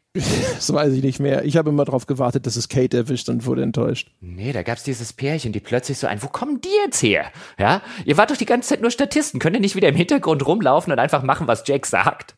Aber ich meine, Lost ist ja eh so eine Ansammlung von Dingen, wo du denkst so, ah, das ist jetzt, weißt du, enttäuschend. Da wurde immer auf irgendeinen Twist hingearbeitet und in sehr vielen Fällen war es dann ein oh, Enttäuschung, weil du dann irgendwann wurde dann auch so klar, so okay, es kommen immer nur noch neue Fragen. Oh, da, was ist hinter dieser mysteriösen Luke? Oh, ein Typ, der immer wieder eine bestimmte Zahl eingeben muss. Warum muss er diese ganze Zeit diese Zahl eingeben und so weiter und so fort? Und das ist halt dann, äh, am Anfang bist du noch super investiert, weil das halt all diese interessanten Mysterien hat und du dann auch dich schon freust darauf, dass du irgendeine Art von Überraschung präsentiert bekommst, irgendeine überraschende Erklärung. Und dann in den allermeisten Fällen ist es dann so, äh, Jada, Jada, irgendwas oder nur noch weitere neue Fragen? Ja, das ist sowieso ein, ein, ein, guter Punkt, nämlich wenn man, wenn die Erzählung als solche, das könnte man auch bei dem schon zitierten M. Night Shyamalan sagen, ähm, also dem Regisseur von Six Sense und Unbreakable und The Village und äh, äh, Science und Co., wenn du halt reingehst mit der Erwartung, hier wird's jetzt total twisty und ich bin schon sehr gespannt, ja, auf die überraschende Wendung und die überraschende Erklärung, die das alles am Ende zusammen macht, ist halt meistens meistens, nicht immer, aber der Effekt, dass man am Ende da sitzt und sagt, ach so, das war's. Also ein guter Twist entsteht sehr, sehr häufig, würde ich argumentieren, aus der Erwartung, dass gar kein Twist folgt. Ja, weiß ich, also ich würde sagen, wenn das interessant gewesen wäre bei Lost, also ne, es gibt ein komisches, nicht weiter definierbares Rauchmonster auf dieser Insel. Und, du, und dann so, oh, was ist das? Oh, wo kommt's her? Oh, äh, äh. Und dann irgendwann so, ja, es ist so eine Art Sicherheitssystem. The End. Jetzt, keine Ahnung, wahrscheinlich Lost-Fans sagen, nein, da gab's noch viel mehr äh, äh an, Informationen oder sowas, aber das ist so meine Erinnerung jetzt daran. Und das ist halt dann alles so, ist halt unbefriedigend. Das, das Mysterium macht Spaß, aber wenn eine Auflösung hinterher dann einfach nur so nach dem Motto Schulterzucken nächstes Mysterium ist, dann sitzt du da so, nee. Ja, aber, also, hm, aber was, ich meinte was anderes, nämlich wenn du halt so quasi diese Mysterium, Mysterium, Mysterium, es gibt ja diese Erzählungen wie Lost, die Lost natürlich auch populär gemacht hat, ähm, wo du halt bist, okay, diese ganze Insel, auf die sie am Anfang kommen, es gibt tausende Mysterien. Was hat es mit diesem Rauchmonster auf sich? Äh, was hat es damit auf sich? Mit der Luke, mit der Dama Initiative, mit den Zahlen, mit ne, ne, ne, ne, ne. Und am Ende kommt, zumindest würde ich das auch sehr vehement sagen, für nichts davon auch nur ansatzweise eine befriedigende Erklärung. Einige Lost-Fans sehen das anders. Ähm, die Diskussion führe ich aber nie wieder. Die habe ich damals mal geführt. Ähm, aber meine Sache ist, wenn das deine Prämisse ist, so ähnlich war es ja auch bei Game of Thrones, weißt du, wo nicht nur viele Mysterien, sondern halt auch viele Sachen, ich bin mal gespannt, wie sie das auflösen, das auflösen, das auflösen. Also sozusagen mit der Schrotflinte oder dem großen Trommelfeuer Mysterien beziehungsweise unaufgelöste Dinge irgendwo reinhauen mit der Erwartungshaltung, die natürlich geschürt wird. Ja, es kommt immer mal wieder der nächste Twist, aber wann kommt jetzt die Auflösung? Und die wird immer weiter rausgezögert. Ja, quasi ein rausgezögerter Orgasmus könnte man sagen. Am Ende kommt immer was sehr unbefriedigendes raus. Mir würde keine dieser Strukturen einfallen, die jemals ein gutes Ende hatte. Müsste ich nachdenken. Also wahrscheinlich gibt es da draußen schon was. Ich möchte sagen vielleicht Babylon 5 außer dieser letzten hier, ihr Fans, habt ihr noch ein bisschen Futterstaffel? Die, die Babylon 5 habe ich nie gesehen.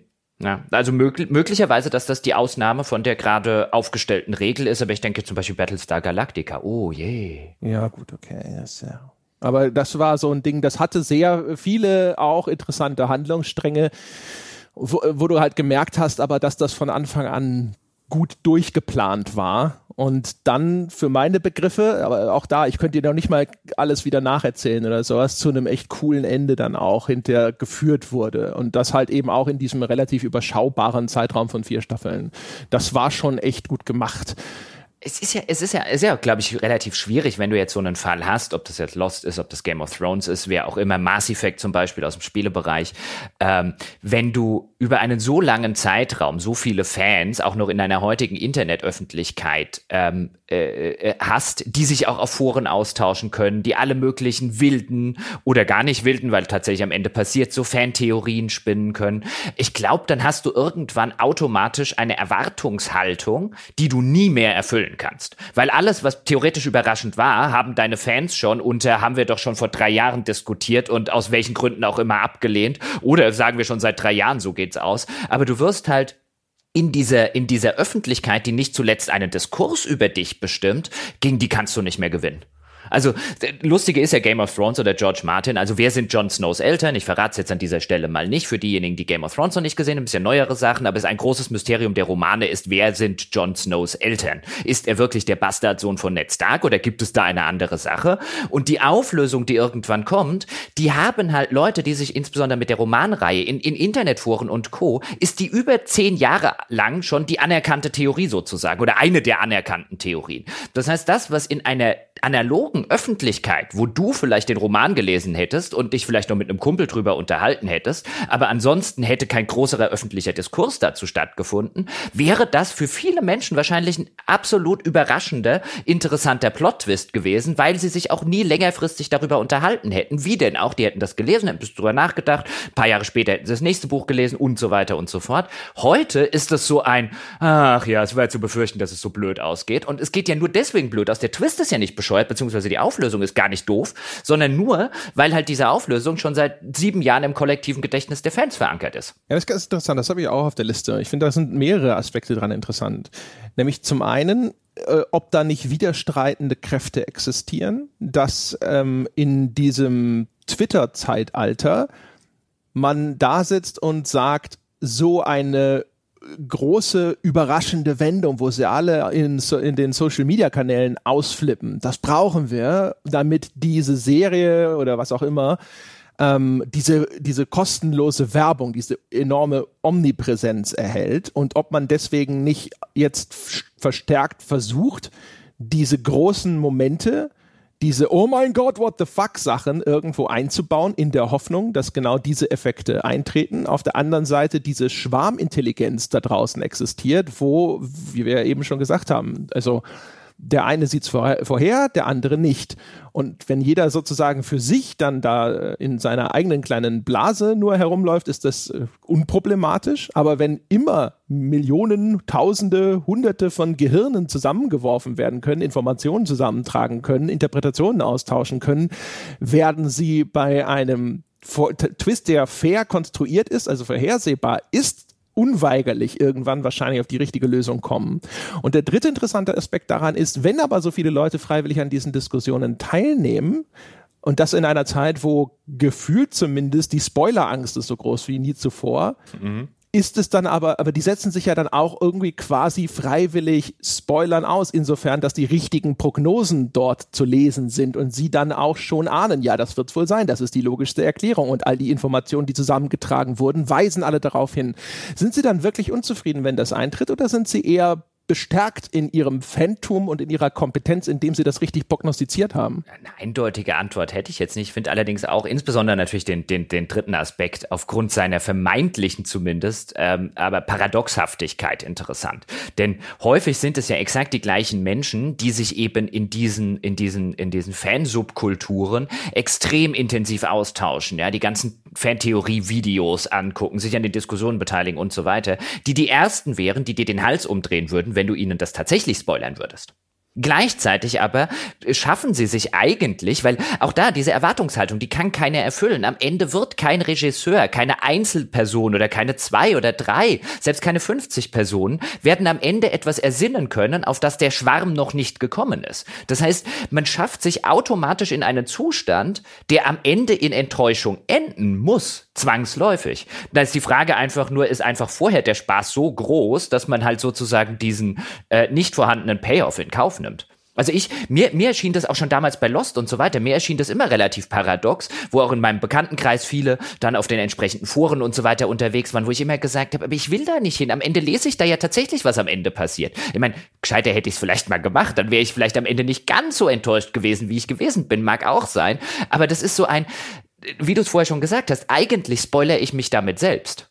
Ja, das ist, wie gesagt, also ich glaube, ich habe mit dem Helge in nachgeforscht, einer unserer fantastischen Bäcker-Formate, meine Damen und Herren, ähm, äh, haben wir eine Folge gemacht über Unsicherheit in Spielen und da habe ich halt auch so ein bisschen erzählt aus einem Buch, das jemand geschrieben hat namens Greg Kostikian und der halt so verschiedene Arten von Unsicher Unsicherheit kategorisiert hat und der so ein bisschen gesagt hat, so hey, Unsicherheit ist etwas, was wir vielleicht normalerweise als ein bisschen unangenehm empfinden würden, aber ne, in dem Medien wie Film oder eben auch Computerspielen und so sind ja viele Dinge, die im wahren Leben unangenehm sind, auf einmal etwas, wo, was man sehr lustvoll empfinden kann, weil es auf einmal in einem sicheren Rahmen abläuft, in einem wirklich gut konstruierten, sicheren Gerüst mit Netz und doppeltem Boden.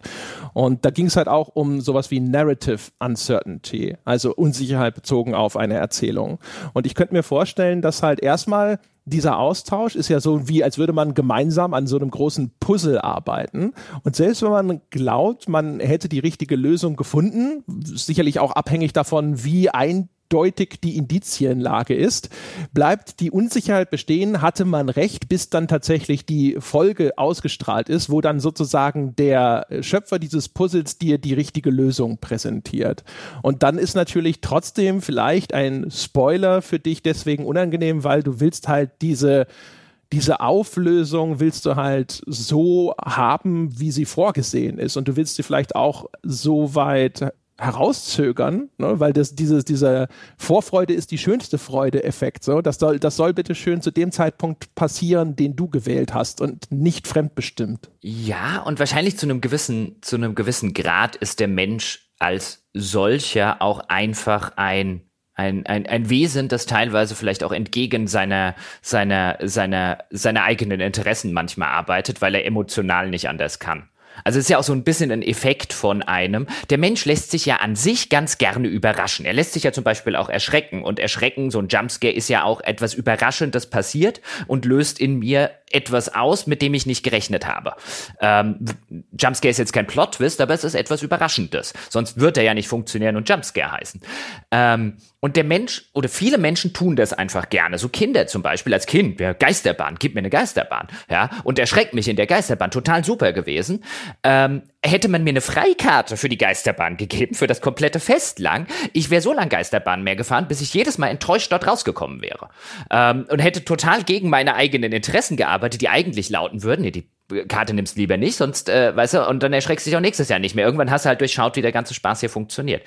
Und ich glaube, so ähnlich ist es auch, wenn du, wenn du dieses Weißt du, wenn du, wenn du dich nicht dazu zwingst, nicht weiter drüber nachzudenken. Also mir geht's tatsächlich manchmal so, mittlerweile, dass ich bei Romanen oder so da insbesondere da sitze und mir aufobstruiere, so wenn du mit der Lektüre für heute fertig bist, überleg nicht, wie es weitergehen könnte. Lass dich einfach morgen weiter überraschen, ja. Wenn du jetzt heute wieder da sitzt und zwei Stunden beim Fahrradfahren nachdenkst, hm, dann könnte das und das und das, ja, und am Ende stehst du da und, und, und sagst du die nächste, die nächste Handlungswendung, ja, hast du dir dann zusammen konstruiert. Das macht's unbefriedigender. Das ist nicht cool. Ich frage mich halt, ist das, äh, aber äh, ich nehme an, dass das individuell ist. Ich kann mir vorstellen, dass Leute auch Klar. sehr viel ja, Vergnügen ja. daraus ziehen mhm. können, dass sie das richtig gemacht haben. Es, es, es, ist ja viel Vergnügen. Also ich habe mich ja früher durchaus auch im, im, im Netz und Co. bei solchen Sachen, jetzt bei Lost nicht mehr, da hatte ich meine Lektion schon halbwegs gelernt, aber über solche Sachen ausgetauscht oder bei, bei, bei anderen Sachen, was, was, was ich teilweise mit Paul für Abende im Irish Pub verbracht habe, wo wir über solche Dinge bei, bei Romanserien, Filmserien und so weiter gequatscht haben. Und mittlerweile, ich kann total diese Faszination verstehen, aber sie endet halt immer in einem, oder in der Regel immer, je, je, je mehr Köpfe zusammengesteckt werden, desto größer wird die Wahrscheinlichkeit, Wahrscheinlichkeit, dass irgendwann die richtige, in Anführungszeichen, Lösung dabei rauskommt. Und dann, dann muss ich zumindest für mich sagen, ich kann total diese Faszination daran, dieses Zusammenpuzzelns verstehen, aber sie, sie nimmt dem, dem Mysterium den noch viel tolleren Payoff. Zumindest für mich. Ja, ich glaube, das ist halt auch natürlich dann, ich finde, das, das ist halt das Interessante, so ein bisschen, wir hatten ja schon häufiger mal über Spoiler gesprochen und auch warum manche Leute diese enorme Aversion gegen Spoiler haben und so weiter und so fort. Und ähm, gab ja auch Studien, die nahegelegt haben, dass wenn Leute gespoilert werden, dass das nicht unbedingt tatsächlich, muss immer vorsichtig sein, ne, gibt glaube ich sicherlich auch widerstreitende Meinungen, aber dass das nicht unbedingt das ihr Erleben eines Films negativ beeinflussen muss. Ich zum Beispiel wurde gespoilert, bevor ich das erste Mal Six Sense gesehen habe. Ich fand den Film trotzdem cool und spannend und interessant und habe halt von Anfang an mehr drauf geachtet, ne? entdecke ich dann schon die Hinweise auf die überraschende Wendung. Ähm, das wird auch wieder individuell unterschiedlich sein, aber ich glaube, der, der entscheidende Punkt, den ich sehr nachvollziehbar finde, wäre halt zu sagen, das ist halt ein Eingriff in meine persönliche Entscheidungsfreiheit. Ich will, will selbst bestimmen dürfen, ob ich das vorher wissen möchte oder nicht. Und wenn ich jetzt aber unfreiwillig in einen Spoiler reinlaufe, mir jemand diese Entscheidung abnimmt sozusagen, dann greift er halt sozusagen in meine Autonomie ein und das empfinden wir ja meistens grundsätzlich als etwas, das äh, eher unangenehm ist. Mhm. Gleichzeitig bewegen wir uns jetzt natürlich in einer, in einer digitalen äh, Medienöffentlichkeit, ähm, die fundamental darauf gebaut ist, in, ständig in so etwas einzugreifen. Also das ist ja, ist ja jedes Mal so, wenn ich keine Ahnung, äh, wenn ich, wenn ich sage, äh, das Spiel der Miami Dolphins ist nachts um halb vier oder so und ich äh, muss halt am nächsten Tag irgendwie dringend was podcasten oder so. Ich kann es halt einfach nicht live gucken. Ich gucke es gemütlich am nächsten Abend as live zum Beispiel. Ich hab, ich will das nicht gucken, wenn ich weiß, wie das ausgeht. Ich will diesen ganzen Spannungen und diese ganzen so, so, so, ein, so ein zumindest ein, ein halbwegs knappes äh, äh, Sportereignis, ja, ein Fußballspiel, ein Footballspiel, was auch immer, ist ja eigentlich eine, weißt du, von der Dramaturgie her eine Geschichte mit sehr, sehr vielen unerwarteten Twists. Und die will ich alle haben, so als wäre ich live dabei gewesen, aber dann muss ich halt das Internet auslassen. Ja, ich kann natürlich dann trotzdem ähm, hingehen und sagen, ich will aber trotzdem auf Twitter gehen. Ihr habt mir alle das Ergebnis nicht zu verraten. Ich will trotzdem in Footballforen gehen und so weiter, aber es wird halt nicht funktionieren. Also muss ich aus reinem Selbstschutz das Netz auslassen, zumindest für diesen einen Tag. Und ähm, das ist ja auch bei Spielen so interessant, ja, wenn, wenn wir dann drüber reden, ein, die, es gibt ja Menschen, ich glaube nicht, dass das die Mehrheit ist, ja, die meisten Leute werden schon relativ vernünftig sein, aber es gibt ja Menschen, ja, die wollen gleichzeitig Spielertests lesen, ohne einen Funken zu der Story zu erfahren. Und dann denke ich mir, das wird halt nicht zusammengehen. Ja, ein bisschen was werde ich dir immer erzählen müssen, wenn du von mir eine belastbare Aussage über die Qualität des Spiels haben möchtest. Ja, da bildet sich dann halt mit der Zeit immer eine Art von Etikette heraus. Äh, also ne, so eine Art ähm, Konsens, was ist noch zulässig und wo wird eine Grenze überschritten. Bei mir ist es tatsächlich ja genauso. Also wenn irgendwo ein großes UFC-Event war mit irgendwelchen MMA-Fights, dann bin ich da auch sehr spoilersensibel, weil ich, wenn ich weiß, wie so ein Kampf ausgeht, sitze ich dann auch meistens da und denke mir so, ja, okay, das brauchst du jetzt eigentlich gar nicht mehr zu gucken. Ist eigentlich auch ein bisschen bescheuert, weil dann tatsächlich zu sehen, wie kommt es denn zu diesem äh, Ergebnis, ne? Und wenn es ein guter Kampf ist, dann hat er auch so eine gewisse Dramaturgie, ne? Also erst ist der eine besser, dann der andere besser, ne? Also so Ebb and Flow, Ebbe und Flut, so, ne? Äh, hin und her wogen von Vor- und Nachteilen und sonstigen Geschichten. Und es kann dann trotzdem cool sein, das zu sehen. Aber es ist auf jeden Fall erstmal so ein starker Effekt von so, äh, das Wichtigste sozusagen ist jetzt schon bekannt, nämlich der Ausgang des Ganzen. Wer hat hinterher gewonnen? Und da meide ich dann auch einfach das Internet komplett, bis ich das gesehen habe, weil mir schon klar ist, ich kann halt irgendwo über eine, ein Ergebnis äh, stolpern. Aber es ist zum Beispiel so, eine Zeit lang, äh, ich habe ja viele MMA-Podcasts, die ich abonniert habe und sehr viel erscheinen dann so Nachbetrachtungen und diese Podcasts werden halt an automatisch auf mein Handy runtergeladen und das ploppt dann auf als Benachrichtigung und da hat sich als Etikette etabliert, dass halt Ergebnisse nicht schon im Titel gespoilert werden. Das war aber nicht immer so. Es war so am Anfang irgendwo, da kommt halt sowas rein, Dingsbums, neue Folge und dann steht da schon drin keine Ahnung, Maschida, großer Gewinner, bla, irgend sowas. Und du denkst dir so, fuck, und offensichtlich haben sie genau dieses Oh fuck von sehr vielen Leuten gehört und haben dann irgendwann gesagt, okay, wir brauchen hier eine Regel, dass das nicht geht. Es darf nicht direkt in der Headline sein, sondern es muss zumindest so den, das ungeschriebene Gesetz muss gelten. wenn du so einen Inhalt anklickst. Ne? Rückbetrachtung sozusagen und Analyse von diesem oder jenem Ereignis, dann musst du damit rechnen, dass du dich Spoilern aussetzt, aber es darf halt nicht zum Beispiel schon in deiner Headline sein, weil ne, du musst ja erstmal identifizieren, was das für ein Inhalt ist. Es gab, also wenn wir jetzt kurz auf die Tangente abbiegen, es gab vor einigen Jahren in der englischen Literaturwissenschaft, insbesondere in der US-amerikanischen, eine relativ große und relativ öffentliche, ist in die New York Times und Co. reingeschwappt, Diskussion über etwas, was sich Naive Reading nennt, also naives Lesen. Ähm, und das bedeutet, dass man das nicht als der Kritiker liest und rezipiert, irgendeinen Roman jetzt in der Literatur, Kritik zum Beispiel auch, ähm, sondern dass man das naiv liest, wie ich vorhin auch das Wort benutzt habe, nicht im Sinne von man ist dumm, sondern im Sinne von einem, ich setze mich jetzt an den Strand und ich lese das und ich denke nicht großartig kritisch drüber nach, sondern ich lese es, wie das sehr wahrscheinlich ein, ein Großteil des Publikums lesen wird. Und dann gibt es natürlich Diskussionen, wie kannst du dein analytisches Denken immer abschalten? Also ist dieses naive Lesen in seiner totalitären Form möglich? Da würde ich dann auch sagen, nee, natürlich nicht.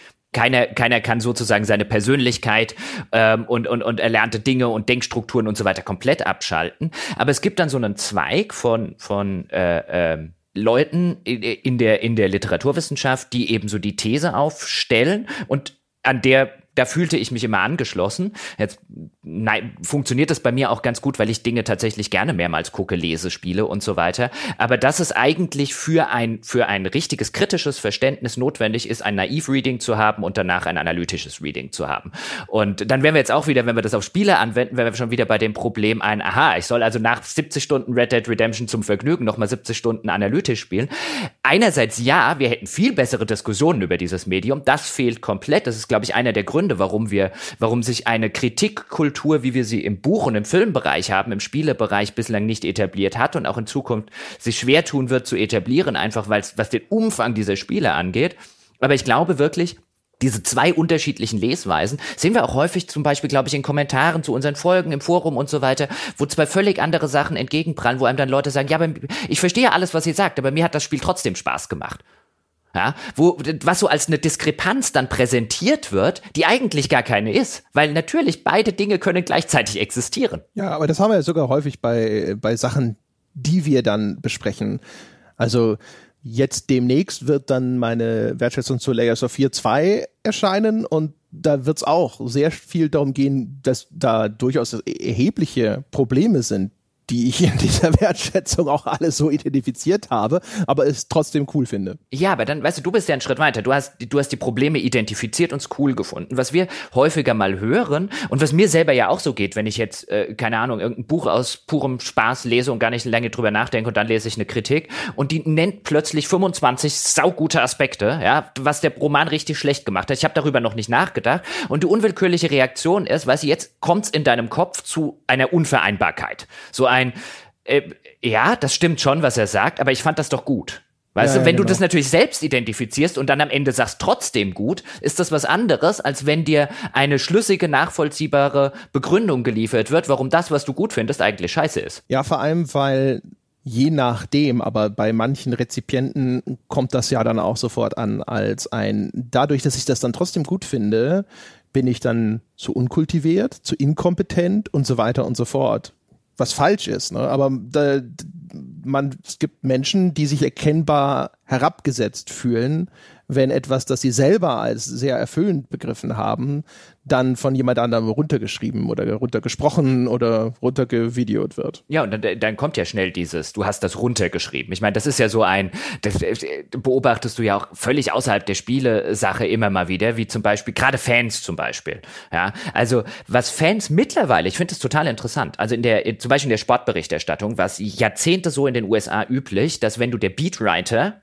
für ein Team bist im US-Sport, also derjenige, der das Team täglich begleitet, dass du kein Fan dieses Teams bist. Das verbot sich. Das äh, ergab die journalistische Ethik und so weiter. Das kannst du nicht, sonst zu nah dran. Kein kritischer Blick mehr, kein objektiver Blick mehr. Und mittlerweile die Fans hassen das. Die wollen den nicht diesen objektiven Blick. Für die, egal wo du hinguckst, für die, für die Internet-Öffentlichkeitsfans ist das, was jahrzehntelang eine Selbstverständlichkeit gewesen ist, ist heute ein vollständig rotes Tuch. Das sind alles Typen, ja, die nur am Kritteln sind, die nur unser Team runterschreiben wollen und so weiter und so fort. Also da hat sich auch eine ganze Öffentlichkeit enorm gewandelt. Oder es kommt jetzt zum Ausdruck. Die Frage ist, existierte vielleicht schon immer ein Unwille, aber er war nicht so sichtbar. Das ist natürlich eine Möglichkeit, ja. Ich, ich würde Nein sagen, aber das ist eine andere Diskussion. Aber es ist natürlich definitiv eine Möglichkeit, die man, die man in Betracht ziehen muss. Das stimmt. Genau, weil durchs Internet ne, sind ja viele Eisberge so aus dem Wasser gehoben worden. Man hat vorher immer nur so die Spitze gesehen, hat sich gedacht so, oh ja, ja kein Problem. Und dann auf einmal denkst du so, ja, das ist aber ein ganz schöner Eisberg. Ja, das, ja, uh, manche Eisberge sind unten drunter. Hui, hui, hui, da kann, können, können gewisse Ozeandampfer ein Liedchen von singen. Ja, manche sind auch hohl. Aber das ist, äh, ja, aber das, das ist, um mal vielleicht wieder so ein bisschen die Richtung Plot-Twists abzubiegen was ich ja noch ganz interessant finde, das ist jetzt ein Rückgriff auf sehr weit früher in diesem Podcast, ähm, ist halt der Stellenwert, der durch einen richtig guten Plot-Twist erreicht werden kann. Ist das, glaubst du, das liegt daran, dass wenn ein Spiel wie, nehmen wir mal Bioshock, es tatsächlich schafft, dich so clever zu überraschen, ähm, dass das sowas ist wie, ich weiß gar nicht, also äh, die Wahrnehmung des Werkes als, oh mein Gott, das war so geschickt, was es da gemacht hat, diese Anerkennung dafür, was da geleistet wurde, hebt es das so weit heraus oder ist es tatsächlich das Erlebnis an sich, weil das ein Moment ist, wo man so, der irgendwie so cool ist, emotional so bewegend, dass er einem derart im Gedächtnis bleibt? Bin mir nicht sicher, ob ich der Prämisse mitgehen, die Prämisse mitgehen würde. Also bis, äh, bis zu dem Punkt, wo du sie gerade gegangen bist. Weil einerseits haben wir ja eingangs gesagt, dass bestimmt die, die positive Erinnerung ähm, äh, an, an Bioshock, die extrem positive und auch an Knights of the Old Republic eingefärbt sind und ursächlich mit eingefärbt sind durch den Plot-Twist.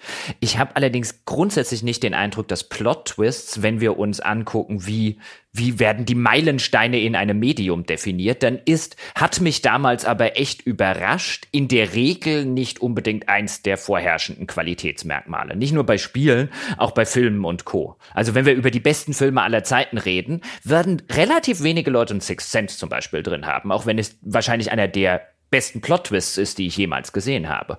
Also meine Prämisse wäre eher, dass Plot-Twists in der Wertigkeit einerseits derzeit in so einer öffentlichen Wahrnehmung eine enorme Rolle spielen, aber bei der nachträglichen Beurteilung, wenn die Überraschung einmal vorbei ist, nicht mehr herangezogen werden häufig als ein, ein, eins der ultimativen Qualitätsmerkmale, woran man einen richtig guten Film, Buch, Spiel und so weiter erkennt. Es ist sicherlich, es ist nicht das einzige und vielleicht auch nicht das wertigste. Ich finde den Effekt halt schon frappierend. Also, weiß ich nicht, wenn Bioshock diesen äh, Twist nicht gehabt hätte, wie wäre Bioshock dann heute im allgemeinen Spielekanon verortet? Kann man ja auch wahrscheinlich auch auf Bioshock Infinite übertragen. Wenn das nicht am Schluss so dieses Ding hätte, wo man sich denkt, so, what? Was ist jetzt passiert? Okay, Weiß ich nicht. Ich weiß nicht, würde man heute noch über Bioshock sprechen? Glaub, Vielleicht ja. wegen seinem Art-Design ja. und so, aber ich sonst? ich glaube ja. Und wegen dem ganzen Einstieg, ähm, der einfach brillant hatten wir schon mal in der Folge. Ich glaube schon. Also ich glaube, genau wie bei, wie bei Old Republic, ich glaube, es ist hilfreich, um ihm, um es sozusagen, keine Ahnung, aufs, aufs ganz große Podest heraufzuhelfen. Ähm, aber ich glaube schon, dass man noch darüber sprechen würde. Ich glaube, dass Bioshock, gerade was das Art-Design angeht, was einen, einen sehr ernsthaften künstlerischen Umgang mit Spielwelt und Co., was mit dem ganzen Objektivismus, Ayn Rand und Co. Ähm, ich glaube schon, dass es immer noch auf einem Podest stehen würde. Ähm, das wird wahrscheinlich nicht ganz so hoch gelandet sein, beziehungsweise eine ganz so extreme Strahlkraft entwickeln, aber ich glaube schon. Doch. Glaube schon. Ich glaube, also ich glaube halt, es wäre nicht so, so ein Ding, wo äh, Leute dann halt sagen, so, ja, war scheiße oder sonst irgendwas. Aber ich würde halt denken, es würde vielleicht eher auf dem Level von sowas wie einem Spec Ops The Line rangieren, das ja auch einen Plot-Twist hat, den ich persönlich zumindest überhaupt nicht gelungen finde am Schluss.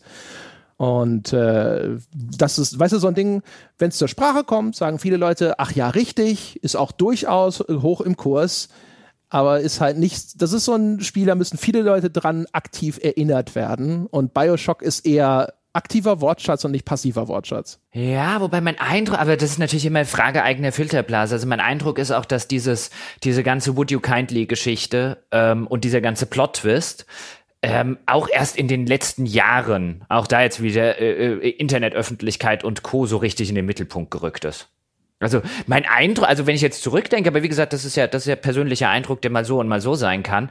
Aber mein Eindruck ist so, dass zwischen Bio, Bioshock wurde released und ähm, bis vor ein paar Jahren jetzt nicht wirklich ähm, äh, im Mittelpunkt einer Diskussion, wenn man jetzt mit anderen Kollegen und so weiter geredet hat von irgendeinem Bioshock, der große Plot-Twist stand.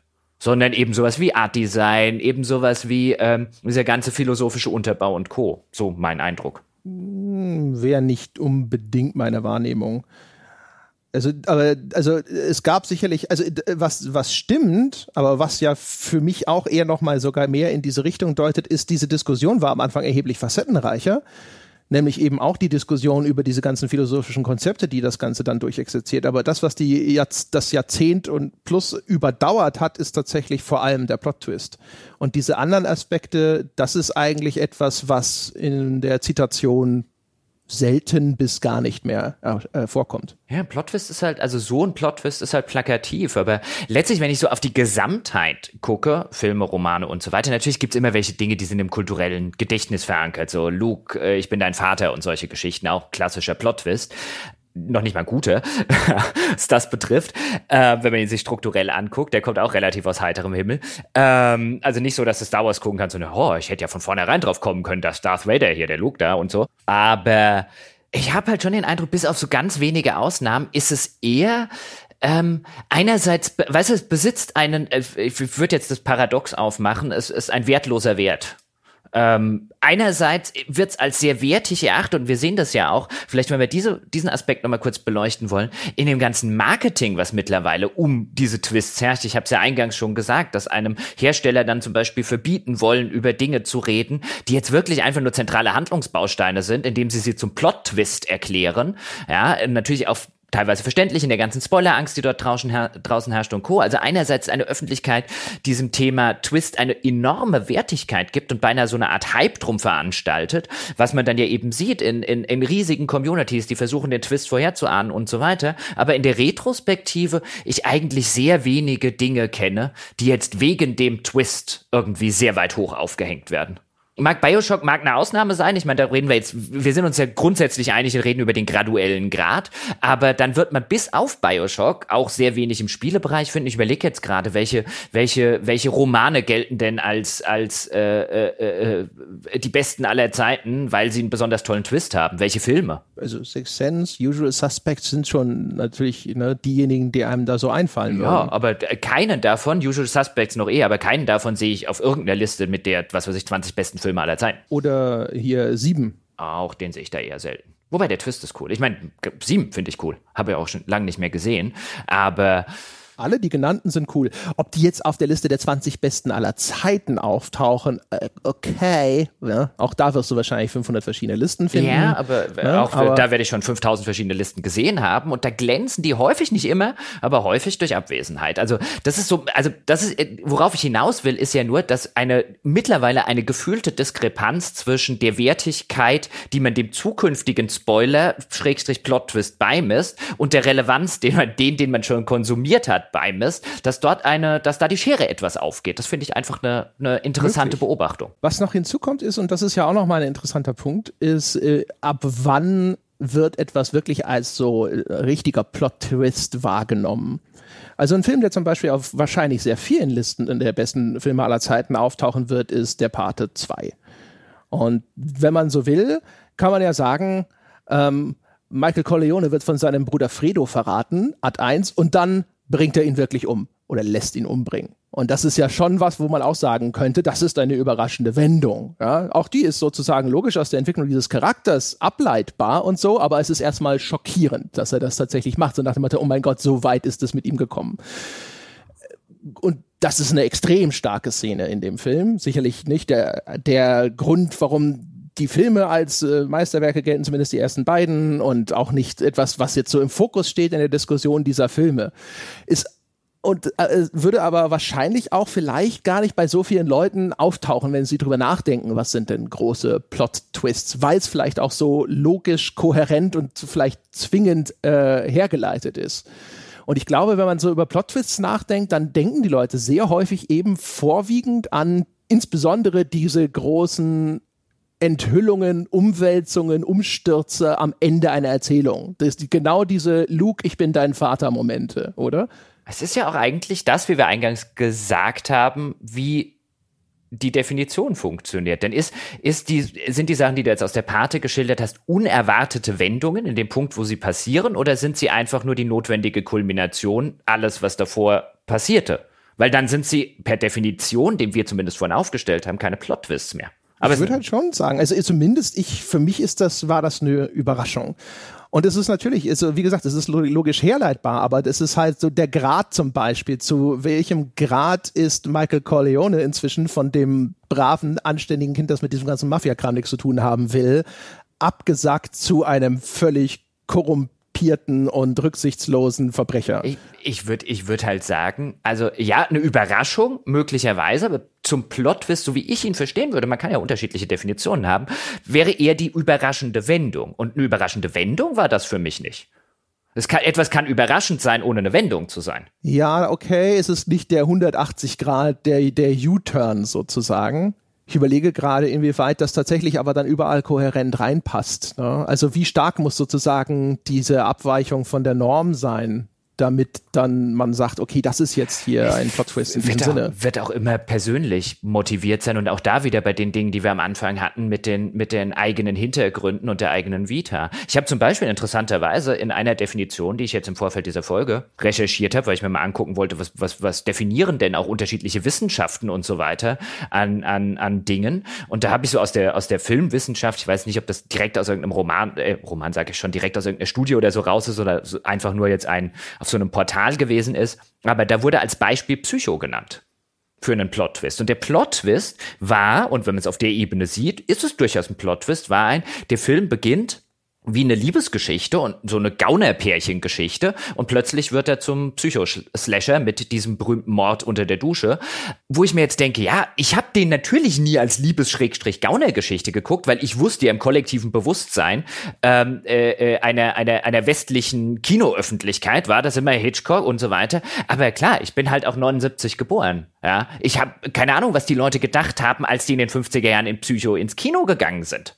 Ja, ob das für die ganz strukturell, auch da wird mir jetzt gesagt haben, okay, der hat auf dem Roman von Robert Bloch äh, basiert, keine Ahnung, wie sehr man den jetzt gekannt hat. Der Titel Psycho ist zumindest schon ein bisschen äh, hinleitend, aber ich kann mir schon vorstellen, für eine für ein Kinopublikum in den 50er oder 60er Jahren, äh, war 60er Jahre, glaube ich, war es schon die ganze Struktur, der ganze Aufbau, kann mir schon vorstellen, dass das für die ein Plot-Twist war. Für uns heute halt überhaupt nicht mehr. Also man möchte meinen, dass alleine der Titel des Films und ich weiß nicht, wie das Filmplakat aussah, aber man möchte meinen, dass es auch für die damaligen Zuschauer schon nicht so überraschend gewesen sein kann, aber wer weiß. Ich habe immer das so verstanden, dass tatsächlich ähm, bei Psycho vor allem auch die Überraschung war, erstens die, der Grad von Gewalt, der gezeigt wurde, der sehr unüblich mhm. war für das damalige Kino und auch ähm, das, Ende. das geht ja ja, genau, das Ende sowieso, aber auch, ähm, ah, wer ist das dann nochmal gewesen, der das erste Opfer, das in der berühmten Duschszene erstochen wird, gespielt hat? Janet Lee, oder? Ich meine mich zu erinnern, dass das so ein Ding war, vielleicht war das eine damals so relativ bekannte Schauspielerin, wo man nicht damit gerechnet hat, dass die jetzt so früh schon aus dem Film aussteigt, so, weißt du, Samuel Jackson in Deep Blue Sea und so. Ähm, irgendwas bringt es nicht mehr zusammen. Irgendwas gab es da, glaube ich, noch einen Aspekt, der für den damaligen Betrachter überraschender war als für André in 2000 irgendwas. Ähm, ja, also wenn ich wenn es auch richtig im Hinterkopf habe, war sie da äh, war Janet Lees berühmteste Rolle und ich glaube, es war tatsächlich auch so ein, weil sie auch etabliert wird wie in den damaligen Filmen so die weibliche Hauptfigur und der wird eine männliche Hauptfigur zur Seite gestellt und dann wird äh, hast du glaube ich schon auch damals so einen so einen äh, so einen Samuel L. Jackson Moment gehabt ähm, und ich glaube, was für die Leute überraschend war, war der Grad an ja, Frau unter einer Dusche sehen und so, nackt. Ja, ich glaube, das allein, das war auch schon so, äh, hat auch noch natürlich dazu beigetragen. Ich meine, wir reden hier über eine Ära, in der es im US-Fernsehen nicht üblich war, dass man ein Badezimmer zu sehen bekommen hat. Da galt das als unschicklich. Ja, ja, genau. Keine Ahnung. Ist wahrscheinlich auch nur ein paar Jahrzehnte her, dass sie noch hier äh, Zellophanfolie bei Kussszenen dazwischen gespannt haben oder weiß der Himmel was. ja, Bodydouble. Die, äh, die, äh, die Prüderie im Film, im US-Film insbesondere, ist ja bis heute noch nicht komplett aufgelöst und man kann sich vorstellen, dass das damals sicherlich noch äh, erheblich äh, anders war in 1960. Ähm, ich würde aber noch gerne einen, einen Aspekt ähm, wieder zurück auf den Spielebereich, nämlich wenn wir bei diesem ganzen, bei diesem ganzen Marketing-Hype um, äh, um, äh, um, um, um Plot-Twists sind. Eine Sache, die ich immer, und ganz frühes Beispiel, eine Sache, die ich immer wieder auf den ganzen Listen, the best and worst Plot-Twists in Videogames und so, ich habe da einige vorher gewälzt. Ähm, es tauchen in der Regel, bis auf wenige Ausnahmen, immer dieselben Spiele auf. Und eins, was in der Regel dauernd auftritt als großer Plot-Twist, wo ich jetzt auch sage, Was ich eigentlich ein Marketing-Twist und kein Plot-Twist ist ähm, Metal Gear Solid 2. Mhm. Weil, äh, was ja bei vielen aber als Bait and Switch eher äh, genau. angekommen ist, als hätte sie die Marketingkampagne versucht zu verarschen. Also da ne, ganz kurz zur Erklärung, man denkt am Anfang, man spielt auch den Protagonisten aus dem ersten Metal Gear Solid, nämlich Solid Snake und dann wird das nach einer einführenden Mission ausgetauscht und man spielt eben Raiden, also jemand ganz anderen. Und das war ne, dieses, oh mein Gott, sie haben mir suggeriert, ich würde meinen geliebten Charakter weiterspielen und jetzt spiele ich irgendwie diesen blonden Jüngling. Das geht so nicht. Das ist ja aber auch wieder so ein falscher Protagonist. -Moment. So wie Janet Lee, wie Samuel L. Jackson und Co. So als, als Stilmittel ja eigentlich sogar eine coole Idee, aber ich glaube, da war halt einfach die Sache, in der ganzen Vorberichterstattung hielt man das halt geheim und das war jetzt nicht nach der Hälfte des Spiels ändert sich das, sondern es war wirklich alles, was man vorher gesehen hat. Also das ganze Marketing des Spiels war auch drauf ausgelegt. Die Leute sollen denken, passiert. Und dann spielen sie aber doch jemand anderen. Und ist das nicht cool? Und hier, das ist eigentlich weniger ein Plot-Twist als ein im Vorfeld gezielt falsche Erwartungen schüren Moment. Das ist nichts, was sich das Spiel verdient. Das hat das ganze Pre-Release-Hype-Marketing vor dem Spiel sich verdient, was das Ganze auf eine, finde ich, andere Ebene als einen Plot-Twist hebt trotzdem ein interessantes Beispiel und äh, etliche Jahre alt. Ja, ich meine, das sind ja, es gibt ja viele, die äh, einfach mit den, die versuchen, die Erwartungen zu unterwandern. Man könnte ja auch sagen Assassin's Creed 3 wo man ja, ja, nominell spielt man ja immer die Assassinen und jetzt spielt man erstmal am Anfang einen Templer und das ist dann auch noch der Vater der späteren Hauptfigur. Das ist ja auch ein Plot-Twist. In einem zu einem gewissen Grade, weil ich meine, selbst auf dem Cover und so, du siehst ja schon, okay, du spielst halt nicht. Ich glaube, Edward Kenway oder so, wie er hieß. Oder? Ja, aber du, äh, genau, ja, nee, dass, dass, dass du den nicht spielst, nicht. Aber du spielst den am Anfang und du denkst wie selbstverständlich, weil der ganze Plot so aufgebaut ist, das ist einer der Assassinen. Das ist so ein Assassinenvorfahr. Und in Wirklichkeit dann kommt raus ein Templervorfahr. Ja, das ist ein genau. Plot-Twist. Ja, ja, genau. genau. Das meine ich.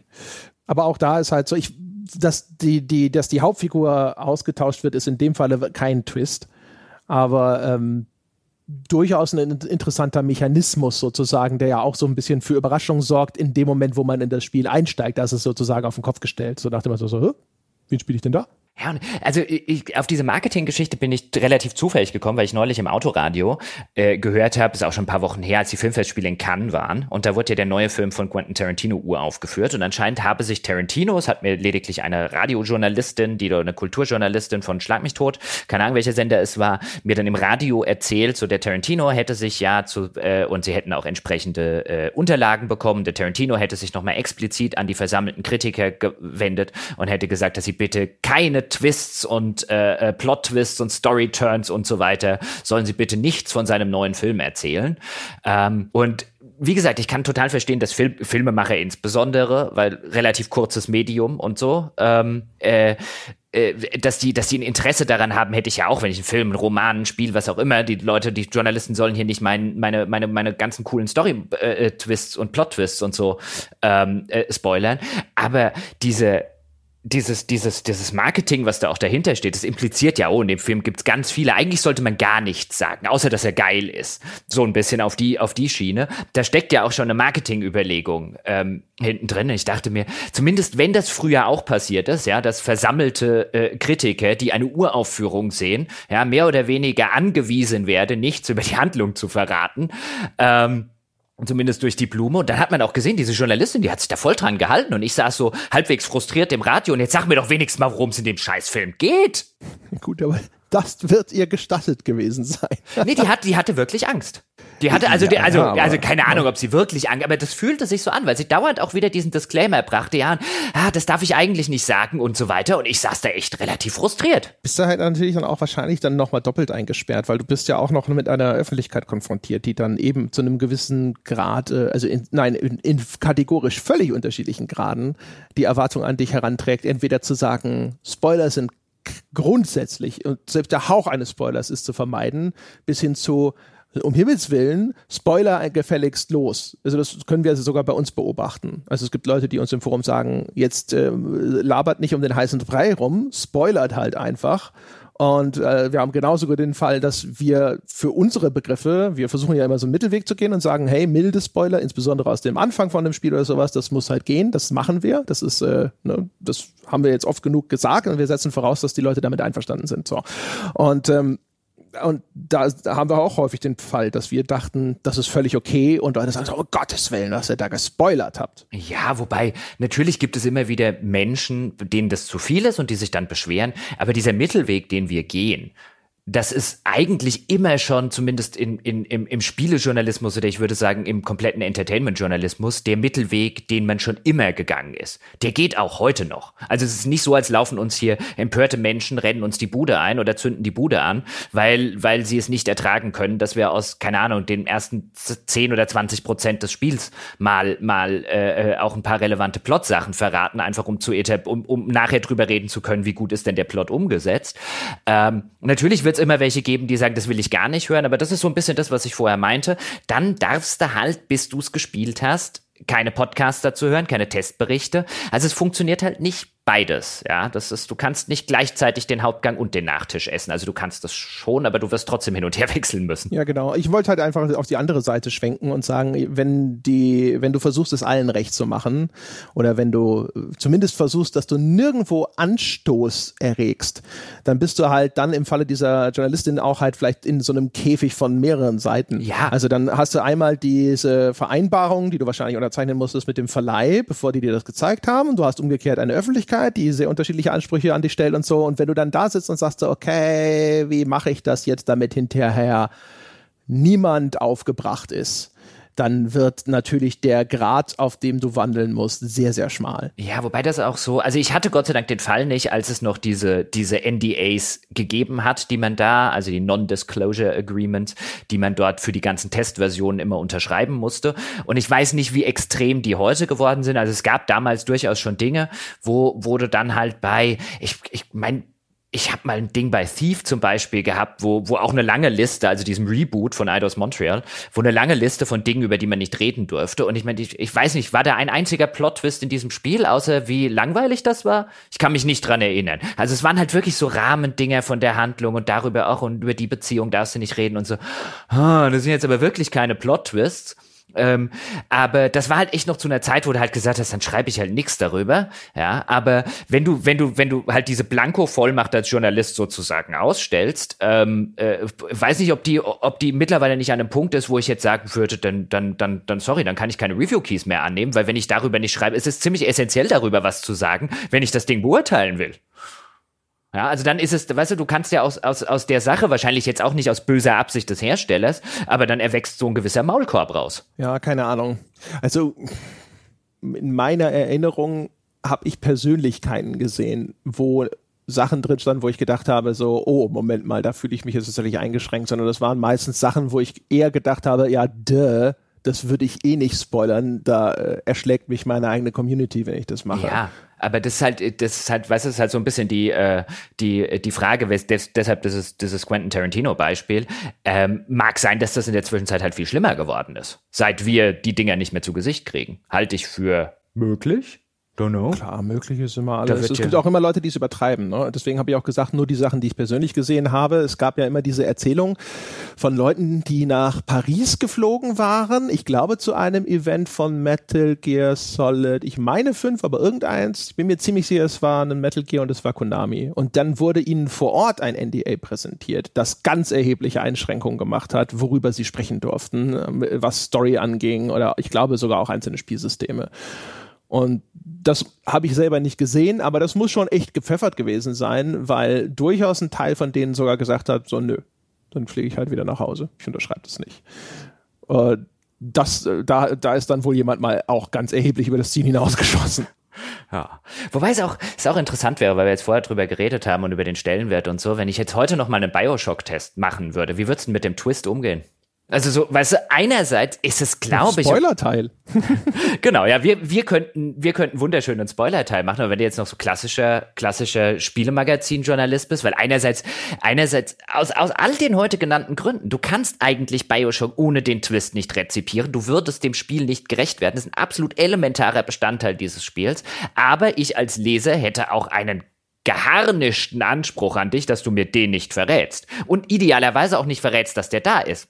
Also diese ja, beiden. Aber ist es unmöglich? Du könntest ja theoretisch auch in einem Heft oder auch online sowieso könntest du ja einen Spoilerteil abgesetzt machen. Könntest du, ja. Also Es gibt ja, ne, du musst ja immer nur gucken, welche Werkzeuge hast du denn zur mhm. Verfügung, um da vielleicht eine gute Lösung zu finden. Das ist da vielleicht sehr unüblich.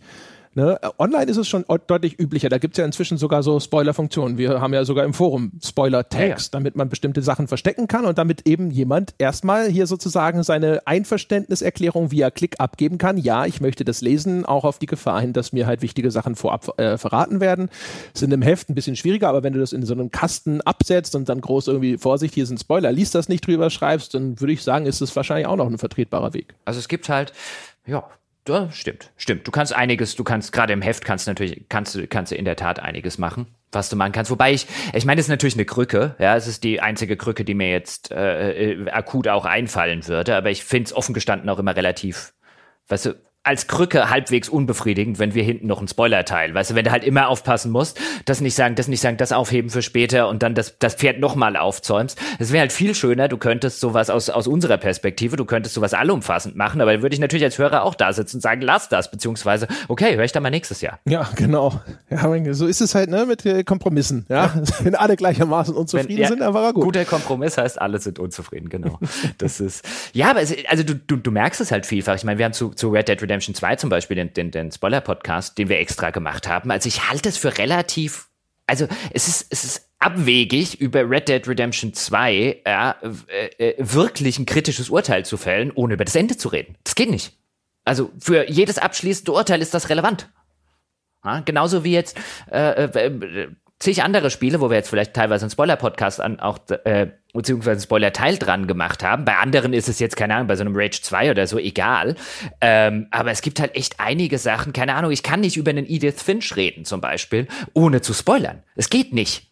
Also ja, zumindest aber das nicht sind auch vernünftig. die unterschiedlichen, unterschiedlichen Wertigkeiten von Spoilern wieder. Ne? Das ist ja auch interessant. Bei so einem Edith Finch, wo sehr viel halt dann aber auch aus diesem eigenen Erleben erwächst, ähm, weil die, das ist das Coole an Edith Finch ist ja gerade, dass die Erzählung und die Spielhandlungen teilweise wunderbar stark miteinander verschränkt sind. Und dann nimmst du dann eben doch nicht so viel vorweg, wie wenn das etwas ist, was halt einfach in einer Cutscene einfach nur erzählt wird. Ja gut, das ist wahrscheinlich auch eine, eine gewisse unterschiedliche Anspruchshaltung an die, an die ganzen Sachen ran, weil ich bin immer so ein bisschen mit der, mit, weißt du, man projiziert ja gerne mal seine Dinge ähm, auf, auf, auf die Welt. Und wenn ich einen Spieletest immer früher auch schon gelesen habe, wenn ich Spielemagazine ge gelesen habe und mir Spielemagazine gekauft habe, ich wollte halt wissen, wie sind denn die Spiele? Was, was ist gut dran, was ist schlecht dran, worum geht's da drin und so weiter und so fort. Es wird halt auch einen, einen durchaus deutlichen Anteil von Menschen geben, die von dem Testbericht eben das gar nicht wollen. Die wollen wissen, dass es geil ist, weil sie freuen sich schon seit drei Jahren drauf. Und jetzt, was sie, was sie möchten, emotional möchten von dem Bericht ist, er sagt ihnen, das ist geil. Und wenn er was anderes tut, ja, ihnen am Ende sagt, das ist scheiße oder nicht ganz so geil, oder ihnen Dinge quasi sagt, die sie nicht wissen wollen, nämlich äh, äh irgendwelche aus seiner Sicht äh, äh, äh, Spoiler und Plot-Twists, dann äh, lehnt er das ab. Ähm, ja, möglich. Also zumindest in, als so eine initiale Reaktion.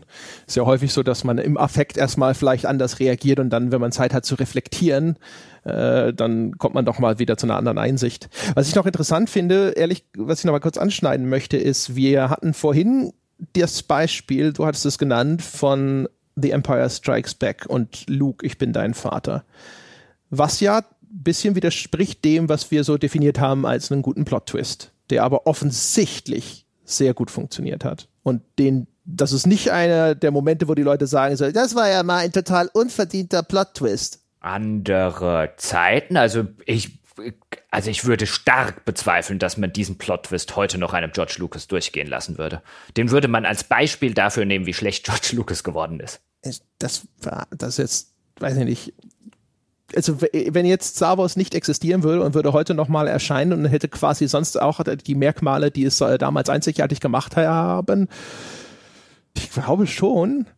Ich weiß halt nicht. Also erstens glaube ich, ist es halt eine vielleicht auch gute Inszenierung, kann sowas retten, weil das eine dramatisch sehr cool gemachte Szene ist. Und alleine zum Beispiel auch die Art, wie Darth Vader gesprochen ist und wie ikonisch die Figur ist, das alleine ist halt geil.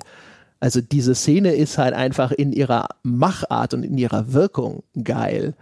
Und dann vielleicht fängt, federt es das ab, dass man sagt so, ja, okay, der hat bei seinem Onkel gewohnt und so, aber ansonsten so irre viele Hinweise gab's ja nicht. Ich finde es offen gestanden einen grottenelenden Twist. Also, sorry, liebe Star Wars-Fans.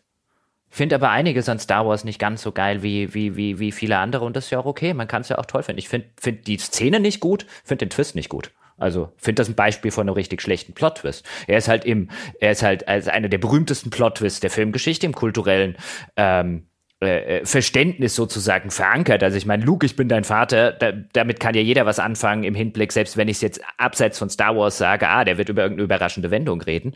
Aber ich finde den nicht gut. Ich hätte, könnte dir, könnte, könnte etliche Gründe aufzählen, warum ich glaube, dass er so sehr in einem kulturellen Bewusstsein verankert ist.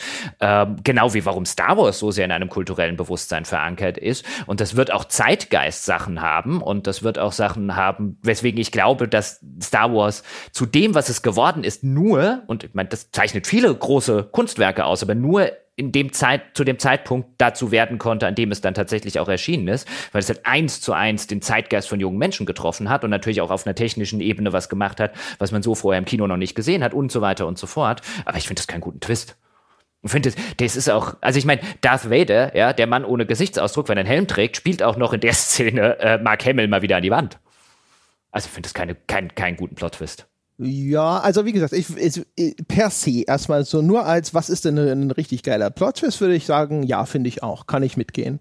Aber warum funktioniert das Ding hinterher trotzdem? Also erstens würde ich sagen, ich finde, es ist halt relativ unbestritten effektiv und ich glaube nicht, dass das alles nur Zeitgeist, habe ich noch nicht gesehen ist. Ich glaube, das ist halt erst, also wie gesagt, ich, ich bin der Meinung, die Szene ist stark in ihrer Inszenierung und in ihrer Wirkung, weil eben so die Schauspielleistung von Darth Vader via Stimme von James L. Jones ist geil.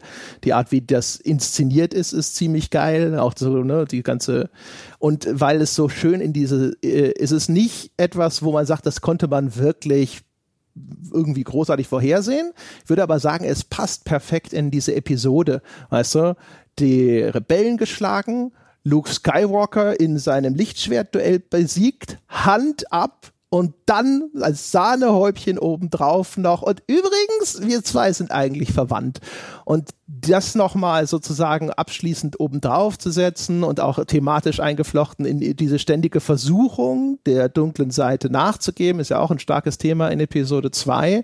Und jetzt sozusagen so, hey, ne, wir können als Vater und Sohn über die Galaxis herrschen. Ich glaube, weil es sehr stark mit den Themen des Ganzen dieser Episode 2 harmoniert, funktioniert es dann trotzdem erheblich besser. Kann nur zu allem Nein, Nein, Nein, Nein, Nein sagen. Das hat, auf, hat der, der, das hat für mich noch nie noch nie, selbst als, als, als, als Kind hat der Twist nicht, oder als Jugendlicher, ich glaube, ich habe so um zwölf oder so das erste Mal Star Wars gesehen, ähm, hat der für mich nicht funktioniert. Also ich kann voll und ganz anerkennen, ja, dass du und viele Leute dort draußen das total toll finden. Für mich funktioniert der auf keiner einzigen Ebene, dieser Twist. Also Sorry. Okay. Ich hätte gedacht, dass, du, dass, man das zumindest akademisch nachvollziehen kann, weil es ist ja auch die nee, Enthüllung find, darin verborgen, dass er belogen wurde von seinem Mentor Ben Kenobi weißt du, ja, ich finde halt, ich kann es halt akademisch nicht nachvollziehen, weil du jetzt viele Sachen ist geil umgesetzt, wo ich grundsätzlich sagen würde, das finde ich nicht. Aber dann müssten wir uns, dann äh, können wir irgendwann mal machen, aber dann müsste ich mir, weißt du, um, um da jetzt eine, eine detaillierte Diskussion mit dir drüber zu führen, müsste ich mir die Szene erstmal noch angucken. Aber ich würde halt bei den ganzen Dingen, die du gesagt hast, also jetzt außer James Earl Jones zum Beispiel mit der Stimme, die ist wirklich geil gemacht, ähm, aber bei vielen von den anderen Sachen würde ich sagen, ah, nee, das hat er sich noch nicht mal verdient. Auch, auch motivisch nicht, die Motive, die du genannt hast. Die sind zu plump und, und, und nicht gut genug umgesetzt und an dieser Stelle, wo das Ganze auch noch antiklimaktisch ist und ne, ne, ne, ne, ne, aber das machen wir an einem anderen Tag. Ich habe mich sowieso jetzt wieder mal bei, bei den meisten Menschen unbeliebt gemacht. Insofern. Same procedure. musst du halt auch ständig so falsche, dumme Meinungen vertreten warum, aus warum reinem findest, Starrsinn. Warum findest du halt auch solchen, solchen, solches Mittelmaß? Also, nichts gegen Star Wars jetzt, die ganze Firma, die, die mag ich gerne, aber dieser Luke, ich bin dein Vater im Moment, wie kann man den gut finden? Gott. Nein, Quatsch. Aber das ist, das ist das wirklich, also ein, ein, ein, äh, ich hätte jetzt auch nicht gedacht, dass du den einen guten Plot-Twist findest, was das angeht. Aber, aber das ist eine andere Geschichte. Das ist ein guter Moment. Das ist kein guter Plot-Twist aber es ist ein starker, starker Moment und äh, der funktioniert meiner Meinung nach aus den genannten Gründen, was so ein bisschen überlagert ist, dass so ein Ding ist, was sie schon sehr nicht ganz aus der Luft holen, aber schon sehr so, tada! So, aha. Also ja. Äh, wahrscheinlich fehlt mir in diesem Moment, also ganz einfach grundlegend, dass ich jemals mit der Figur des Luke Skywalker irgendetwas anfangen konnte. Also ich finde, find, das ist das ist immer mein großes Problem bei den bei den US-Star Wars gewesen. Vielleicht habe ich ihn auch hätte, hätte ich ihn mit sechs geguckt, wäre das jetzt irgendwie anders gewesen oder mit sieben, als hätte ich ihn mit zwölf oder dreizehn geguckt. Aber das war immer ein ein Typ, der nicht wirklich gut schauspielert, mit dem ich nicht wirklich mitfiebere, ja, der der nicht wirklich toll für mich als Protagonist funktioniert und weißt du, das war halt für mich nie ein Weißt du, sowas wie, keine Ahnung, in so, so, so ein Moment in irgendeinem anderen Film, den ich jetzt so, so in einem ähnlichen Kosmos gesehen habe, wie jetzt so, so einem Braveheart oder so von Mel Gibson gespielt. Man kann von Mel Gibson halten, was man will, aber als Schauspieler 100 Klassen besser als Mark Hamill. Ähm, dann hätte es vielleicht bei mir besser funktioniert, aber Luke Skywalker als Figur funktionierte bei mir einfach noch nie. Ich fand den noch nie sympathisch, das war keiner, mit dem ich mitgefiebert hätte und Co. Und ja, deswegen geht mir der Moment halt, halt vielleicht auch einfach völlig ab. Han Solo halt. Naja. Ja, ja, ja. Han, Han Solo, deswegen habe ich Star Wars geguckt. Han Solo war cool. Ja. Und jetzt podcastest du sogar mit ihm. Ja, ich podcaste mit mir selbst. und mit Chewbacca. Ja, und mit äh, diesem äh, Plot-Twist, meine Damen und Herren, entlassen wir Sie aus äh, diesem Podcast. Äh, keine Plot-Twists gibt es bei der Abmoderation. Äh, da bitte ich wie immer darum, wer noch nicht auf iTunes gewesen ist, um uns eine Bewertung zu geben, tun Sie es jetzt. Vergeben Sie Ihre Bewertung nach freien Stücken, aber im Herzen, tief drin wissen Sie, dass es die Fünf-Sterne-Wertung ist, die verdient ist. TM. Und außerdem können Sie Bäcker werden dieses Podcasts unter gamespodcast.de slash Abo, sich all die wunderbaren Bonusinhalte sichern, wie zum Beispiel die zwei, die wir hier in dieser Folge ungeplant und trotzdem total slick erwähnt haben. Und das Ganze geht auch auf patreon.com slash auf ein Bier. Wie immer der Hinweis, wir gehen auf Tour im November, Dezember, Januar. Schauen Sie vorbei auf gamespodcast.de slash Tour. Holen Sie sich Tickets. Wir haben jetzt nochmal aufgestockt übrigens in Essen. Wir wurden upgraded. In Essen gibt es jetzt neue Tickets, nachdem sie vorher, wenn nicht vergriffen, dann kurz vor vergriffen waren. Wir kommen da jetzt auch in einen größeren Raum Essen. Also, ja, Step Up das, das könnte sozusagen die größte The Pod Live Audience ever werden. Mhm. ich muss an der Stelle, ja, weißt du, weißt du, äh, Essen, ja, wir haben jetzt abgegradet um den Faktor, ich glaube 3,5 oder so. Ja, Weil das war also die, das so ja, Genau, weil wir sind ja Gott sei Dank nicht größenwahnsinnig oder so. Das heißt, ähm, falls Sie in der Nähe von Essen wohnen und an dem äh, äh, Wochenende äh, oder unter der Woche noch nicht so viel vorhaben, also unsere Mütter müssten echt viele Tickets kaufen. Ja, ja. oder auch nicht. Also auch wenn Sie weiter weg wohnen von Essen. Ja, ja. ja. Auch wenn Sie aus den USA einfliegen müssen, alle dahin, ja, damit wir nicht hinterher das Gefühl haben, ich meine, wie sollen wir denn hinterher, nehmen wir mal an, wir machen Bilder, was das in der Nachbearbeitung wieder an Zeit und Geld kostet, diese ganzen leeren Reihen irgendwie zu füllen. Ja. Mit, äh, ja. Also ich finde, notfalls finde ich dann auch Luke Skywalker geil. ja, genau, sehen Sie. Ja. Wenn wir Essen äh, voll bekommen, dann wird Jochen Gebauer in einem Podcast nochmal offiziell über seine Liebe zu Luke Skywalker sprechen. Mhm, mhm. Ja, und dann kommt raus, ich bin dein Vater. Ja, was? Wie, hä? du bist nicht der Vater von Han Solo. Und äh, wie immer, äh, der Hinweis, schauen Sie vorbei unter forum.gamespodcast.de, aka das beste Spieleforum der Welt, um über diese Folge zu diskutieren oder was auch immer sonst euch gerade am Herzen liegt. Das soll es gewesen sein für diese Woche. Wir hören uns nächste Woche wieder. Bis dahin.